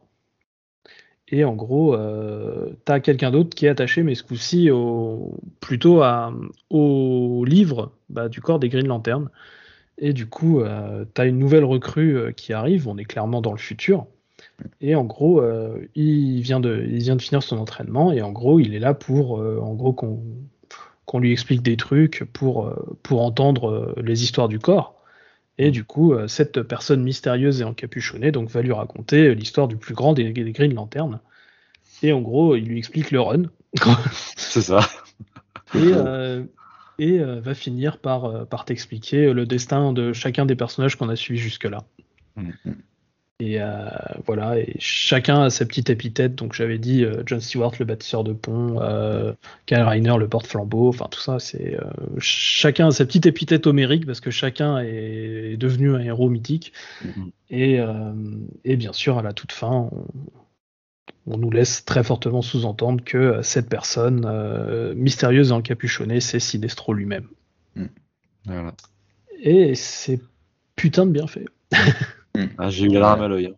Cet C'est- épilogue, il est, cet épilogue, il est beau. Ouais, bien. Mm, mm. C'est bien de se dire que ça a été un peu laborieux par moment sur la fin, mais qu'il a quand même réussi à donner une conclusion euh, Ouais. à la hauteur. En fait, ce qui me fait dire quand je vois la fin comme ça, c'est que je pense que le fait que ça ait traîné, que ça a eu des moments un peu de flottement, etc. Je pense qu'il y a quand même un côté. Alors, il n'y a pas que ça. Il y a peut-être lui un côté, un moment où il s'est un peu lassé et perdu dans son truc, mais qu'il y a eu quand même une part d'éditorial euh, et de décision interne qu'on ne sait pas forcément. Qui ah bah, joué euh, là-dessus. Clairement, déjà les New 52. Ouais, déjà, déjà ça c'est clair. C'est assez déprimant de se dire ça parce que quand on voit la fin, on se dit oui, il, il avait quand même pensé son histoire. Il a, mm. Parce que tu sors pas une fin comme ça si tu sais pas où tu veux aller dès le début. Ouais, ah, et donc je bah, me dis tu te rappelles d'ailleurs, il, il lui parle de la question. Je sais pas si tu te souviens, euh, mais euh, à l'époque de la guerre de Sinestro, euh, Al voulait lui poser une question. Tu vois. on n'a jamais su ce que c'était. Et là, à la fin de l'épilogue, on, sait ce qu'est la question. Tu vois. Mm. et ça, tu dis que oui, il, avait son truc. Et c'est assez frustrant de se dire qu'un mec comme Geoff Jones, même lui, n'a pas pu avoir vraiment la main libre totale sur son histoire, mais s'il a eu plus de liberté que certains auteurs, parce qu'il a quand même pu continuer grosso modo sa ligne directrice.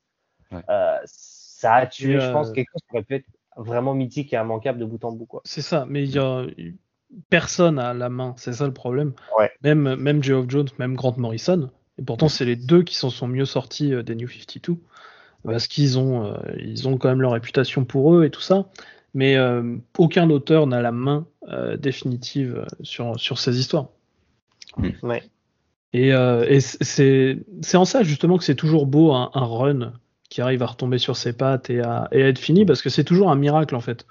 Mm. Euh, parce qu'il y a, y a, tellement euh, d'ingérences qui, qui, peuvent venir du dessus. Euh, t'as tellement, as tellement de choses qui peuvent venir de partout. Euh, une, une, mésentente entre, entre créateurs, parce que dans la plupart des cas, c'est toujours un scénariste, un dessinateur, un coloriste, un encreur, un lettreur. Enfin, c'est toute une équipe. Et enfin, c'est toujours un petit miracle de voir un, un run se, se conclure. Mm. Et se conclure bien. Ouais, surtout ça, ouais, c'est clair. Bah après, c'est un miracle aussi, mais euh, les miracles sont pas toujours bénéfiques. Hein. Je veux dire, euh, tu as une chance euh, sur 352 millions de te faire écraser par une astéroïde. si ça arrive, c'est un miracle, mais c'est pas bénéfique. Quoi. Voilà, petit point positif pour terminer. Point positif, c'est ça. Ouais, les mecs, je suis en burn-out. Hein. J'ai de réputation à maintenir. All will be well. C'est ça. All will be well, c'est ça. Alors, du coup, est-ce que c'est euh, est-ce que c'est un indispensable? Pour Green Lantern en général, oui. Euh, ne serait-ce que déjà en, France, euh, parce qu'on n'a pas grand-chose en Green Lantern. Ouais. on en a eu du, du vieux, puisque j'en ai pas mal. Euh, mais euh, c'est vrai qu'on n'a pas grand chose et euh, pour le coup, bah, on a un peu que ça à se mettre sous la dent. Ouais. Non, mais même. Vas-y, je te laisse terminer. après, d'un point de vue plus grand, si tu veux, dans, dans toute l'histoire des Green Lantern, c'est pas le truc. Il y a des trucs que je trouve un peu mieux, mais c'est un des trucs. Par mm. contre, si tu prends dans le récent, euh, on va dire euh, sur les 20 dernières années, oui, c'est ça qu'il faut prendre. C'est indispensable sur les 20 dernières années. Sur toute l'histoire de Green Lantern, c'est un dé. Voilà, c'est la petite nuance que je ferai. Mais ça reste euh, quand même quelque chose de très très bien. Et si, vous, si ça vous plaît, si vous en avez l'intention, si, si, ça vous intéresse, allez-y. Mm. Mm. Bah, merci. Merci pour, pour ça, SN. Et, bah, écoute, mon docteur, Ouais, bah en fait, oui, c'est pour rebondir sur ce que disait Sen, parce que tu disais, c'est vrai qu'en VF, on n'a pas grand chose. Mais j'ai envie de dire, même si tu regardes en VO, depuis la, la fin de ce qui s'est passé avec Joe Jones, tout ce qu'il y a eu, parce que ça fait quand même des années, on va dire la fin, lui, il a arrêté son run, je sais plus quand, mais elle est peut-être un an après le début des New 52, puisque là, je crois qu'il a fait une vingtaine de numéros maxi. Oui, ça, c'est. En gros, vers 2012, de, mi-2012, depuis mi-2012 à aujourd'hui, là, 2022, il n'y a rien eu alors je, je, je, voilà, je mettrai une nuance après, mais en gros, dans les séries principales et dans euh, l'univers Green Lantern en continuité, on n'a rien eu qui arrive à la hauteur là, et tous ceux qui sont passés derrière ont essayé de singer ce qu'a fait Geoff Jones, c'est-à-dire reprendre le concept des différents mm. corps. Mais c'est ça, c'est pour ça que j'aime bien la série Green Lantern actuelle parce qu'elle ne singe pas. Ouais, moi je l'aime pas pour d'autres raisons. Mais au moins, je, je, je, je, je, a pas dit qu'il l'aimait. Ah si, je, je, je, je l'achète en floppy, les gars. Oh le con. Non mais franchement, j'aime bien en fait. Okay. Moi, tu moi, j'ai pas trouvé mon compte là-dedans. Ah non, mais ça, je, ça, je, je, je, comprends qu'on puisse ne pas aimer et je vois où ça peut. Euh...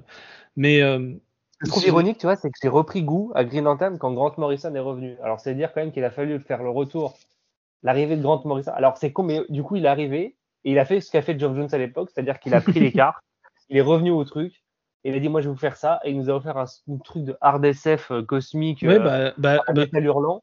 bah, du coup, ouais, c'est c'est dans, dans- les concepts et dans le fait de suivre que Al Jordan, c'est euh, c'est c'est Green Lantern du, de l'âge d'argent. hein. Mais J'ai pris mon pied parce que j'ai vu un mec qui est venu qui m'a comme ce qu'a fait Joe Jones là, c'est-à-dire qu'il a fait une proposition. Bah moi aussi, moi je trouve, je trouve, je trouve que la série actuelle fait une proposition en sens que, euh, que euh, on, va, on va vraiment changer le statu quo. Et, euh, et ce que je trouve aussi intéressant, c'est qu'on suit deux histoires en même temps. Et ça, j'aime bien. J'aime, en fait, moi, j'aime bien quand on, histoire, quand on raconte des histoires sur le corps, en fait, plutôt que sur Al. Et je pense que c'est là-dessus que, que nos avis divergent. terres d'anatomie alors dans ce cas-là, c'est pas, c'est pas une série du tout. Bah si, c'est une série Green Lantern. C'est le corps des Green Lantern, les mecs. Ah. C'est ça qui est intéressant. On s'é- on s'éloigne, on s'éloigne de Jeff. C'est- Ah oui, mais Euh, on, était, on était dans l'ouverture, je me suis dit qu'on avait le droit. Oui, non, mais t'as raison. C'est- Non mais voilà, mais moi c'est vrai que pour répondre peu à- pour c'est vrai que voilà, moi j'ai Green Lantern, c'est un truc qui pour moi Geoff Jones m'a fait découvrir un univers et m'a offert une vision du comics moderne et de ce qu'est pour moi DC parce que une grande partie de DC Comics pour moi c'est Geoff Jones Mhm. euh, dans son côté blockbuster, dans son côté histoire, importance de la continuité, relation entre les personnages. Pour moi, alors il y a des défauts et tout ça dans ce mauvais dedans, mais Mm. dans l'ensemble de le travail de Geoff Jones, il y a cet hommage à ce qu'est et ce que doit être DC pour moi ou comment je me le représente. Mhm. Et il a apporté un truc fou. Et j'ai pas retrouvé ça à part dans, les, dans des mini-séries à la Grant Morrison et, et plus récemment Far Sector qui était excellente, mais qui du coup ont dû s'arrêter et en fait, d'être cloisonnés à un petit micro-univers pour vraiment réussir à me surprendre et m'intéresser. Et j'ai envie de dire en termes d'indispensable, oui, parce que déjà rien que pour la présence de Rebirth, des Secret Origins, de la Sinestro War, de euh, Blackest Night et éventuellement aussi de la conclusion et de l'épilogue de Pitou qui était quand même hyper chouette, ça vaut le coup et ça mérite vraiment d'être lu. Parce que c'est ça, c'est des phases hyper importante de DC et du comics de super-héros en général, pour moi. En termes d'émotion, de, de puissance émotionnelle et de ce que ça véhicule, pour moi, c'est c'est très très fort. Mhm. Ok. Et, et du coup, mon Anto?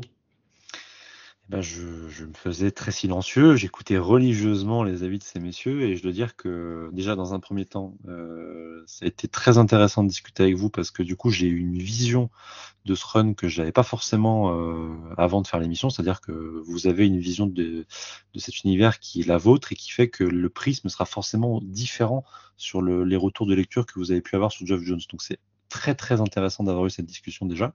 Et du Mhm. coup, moi, pour répondre à cette question, malheureusement, ça n'a pas changé mon avis, mais ça, de toute façon, euh, qui en doutait, hein, j'ai envie de dire.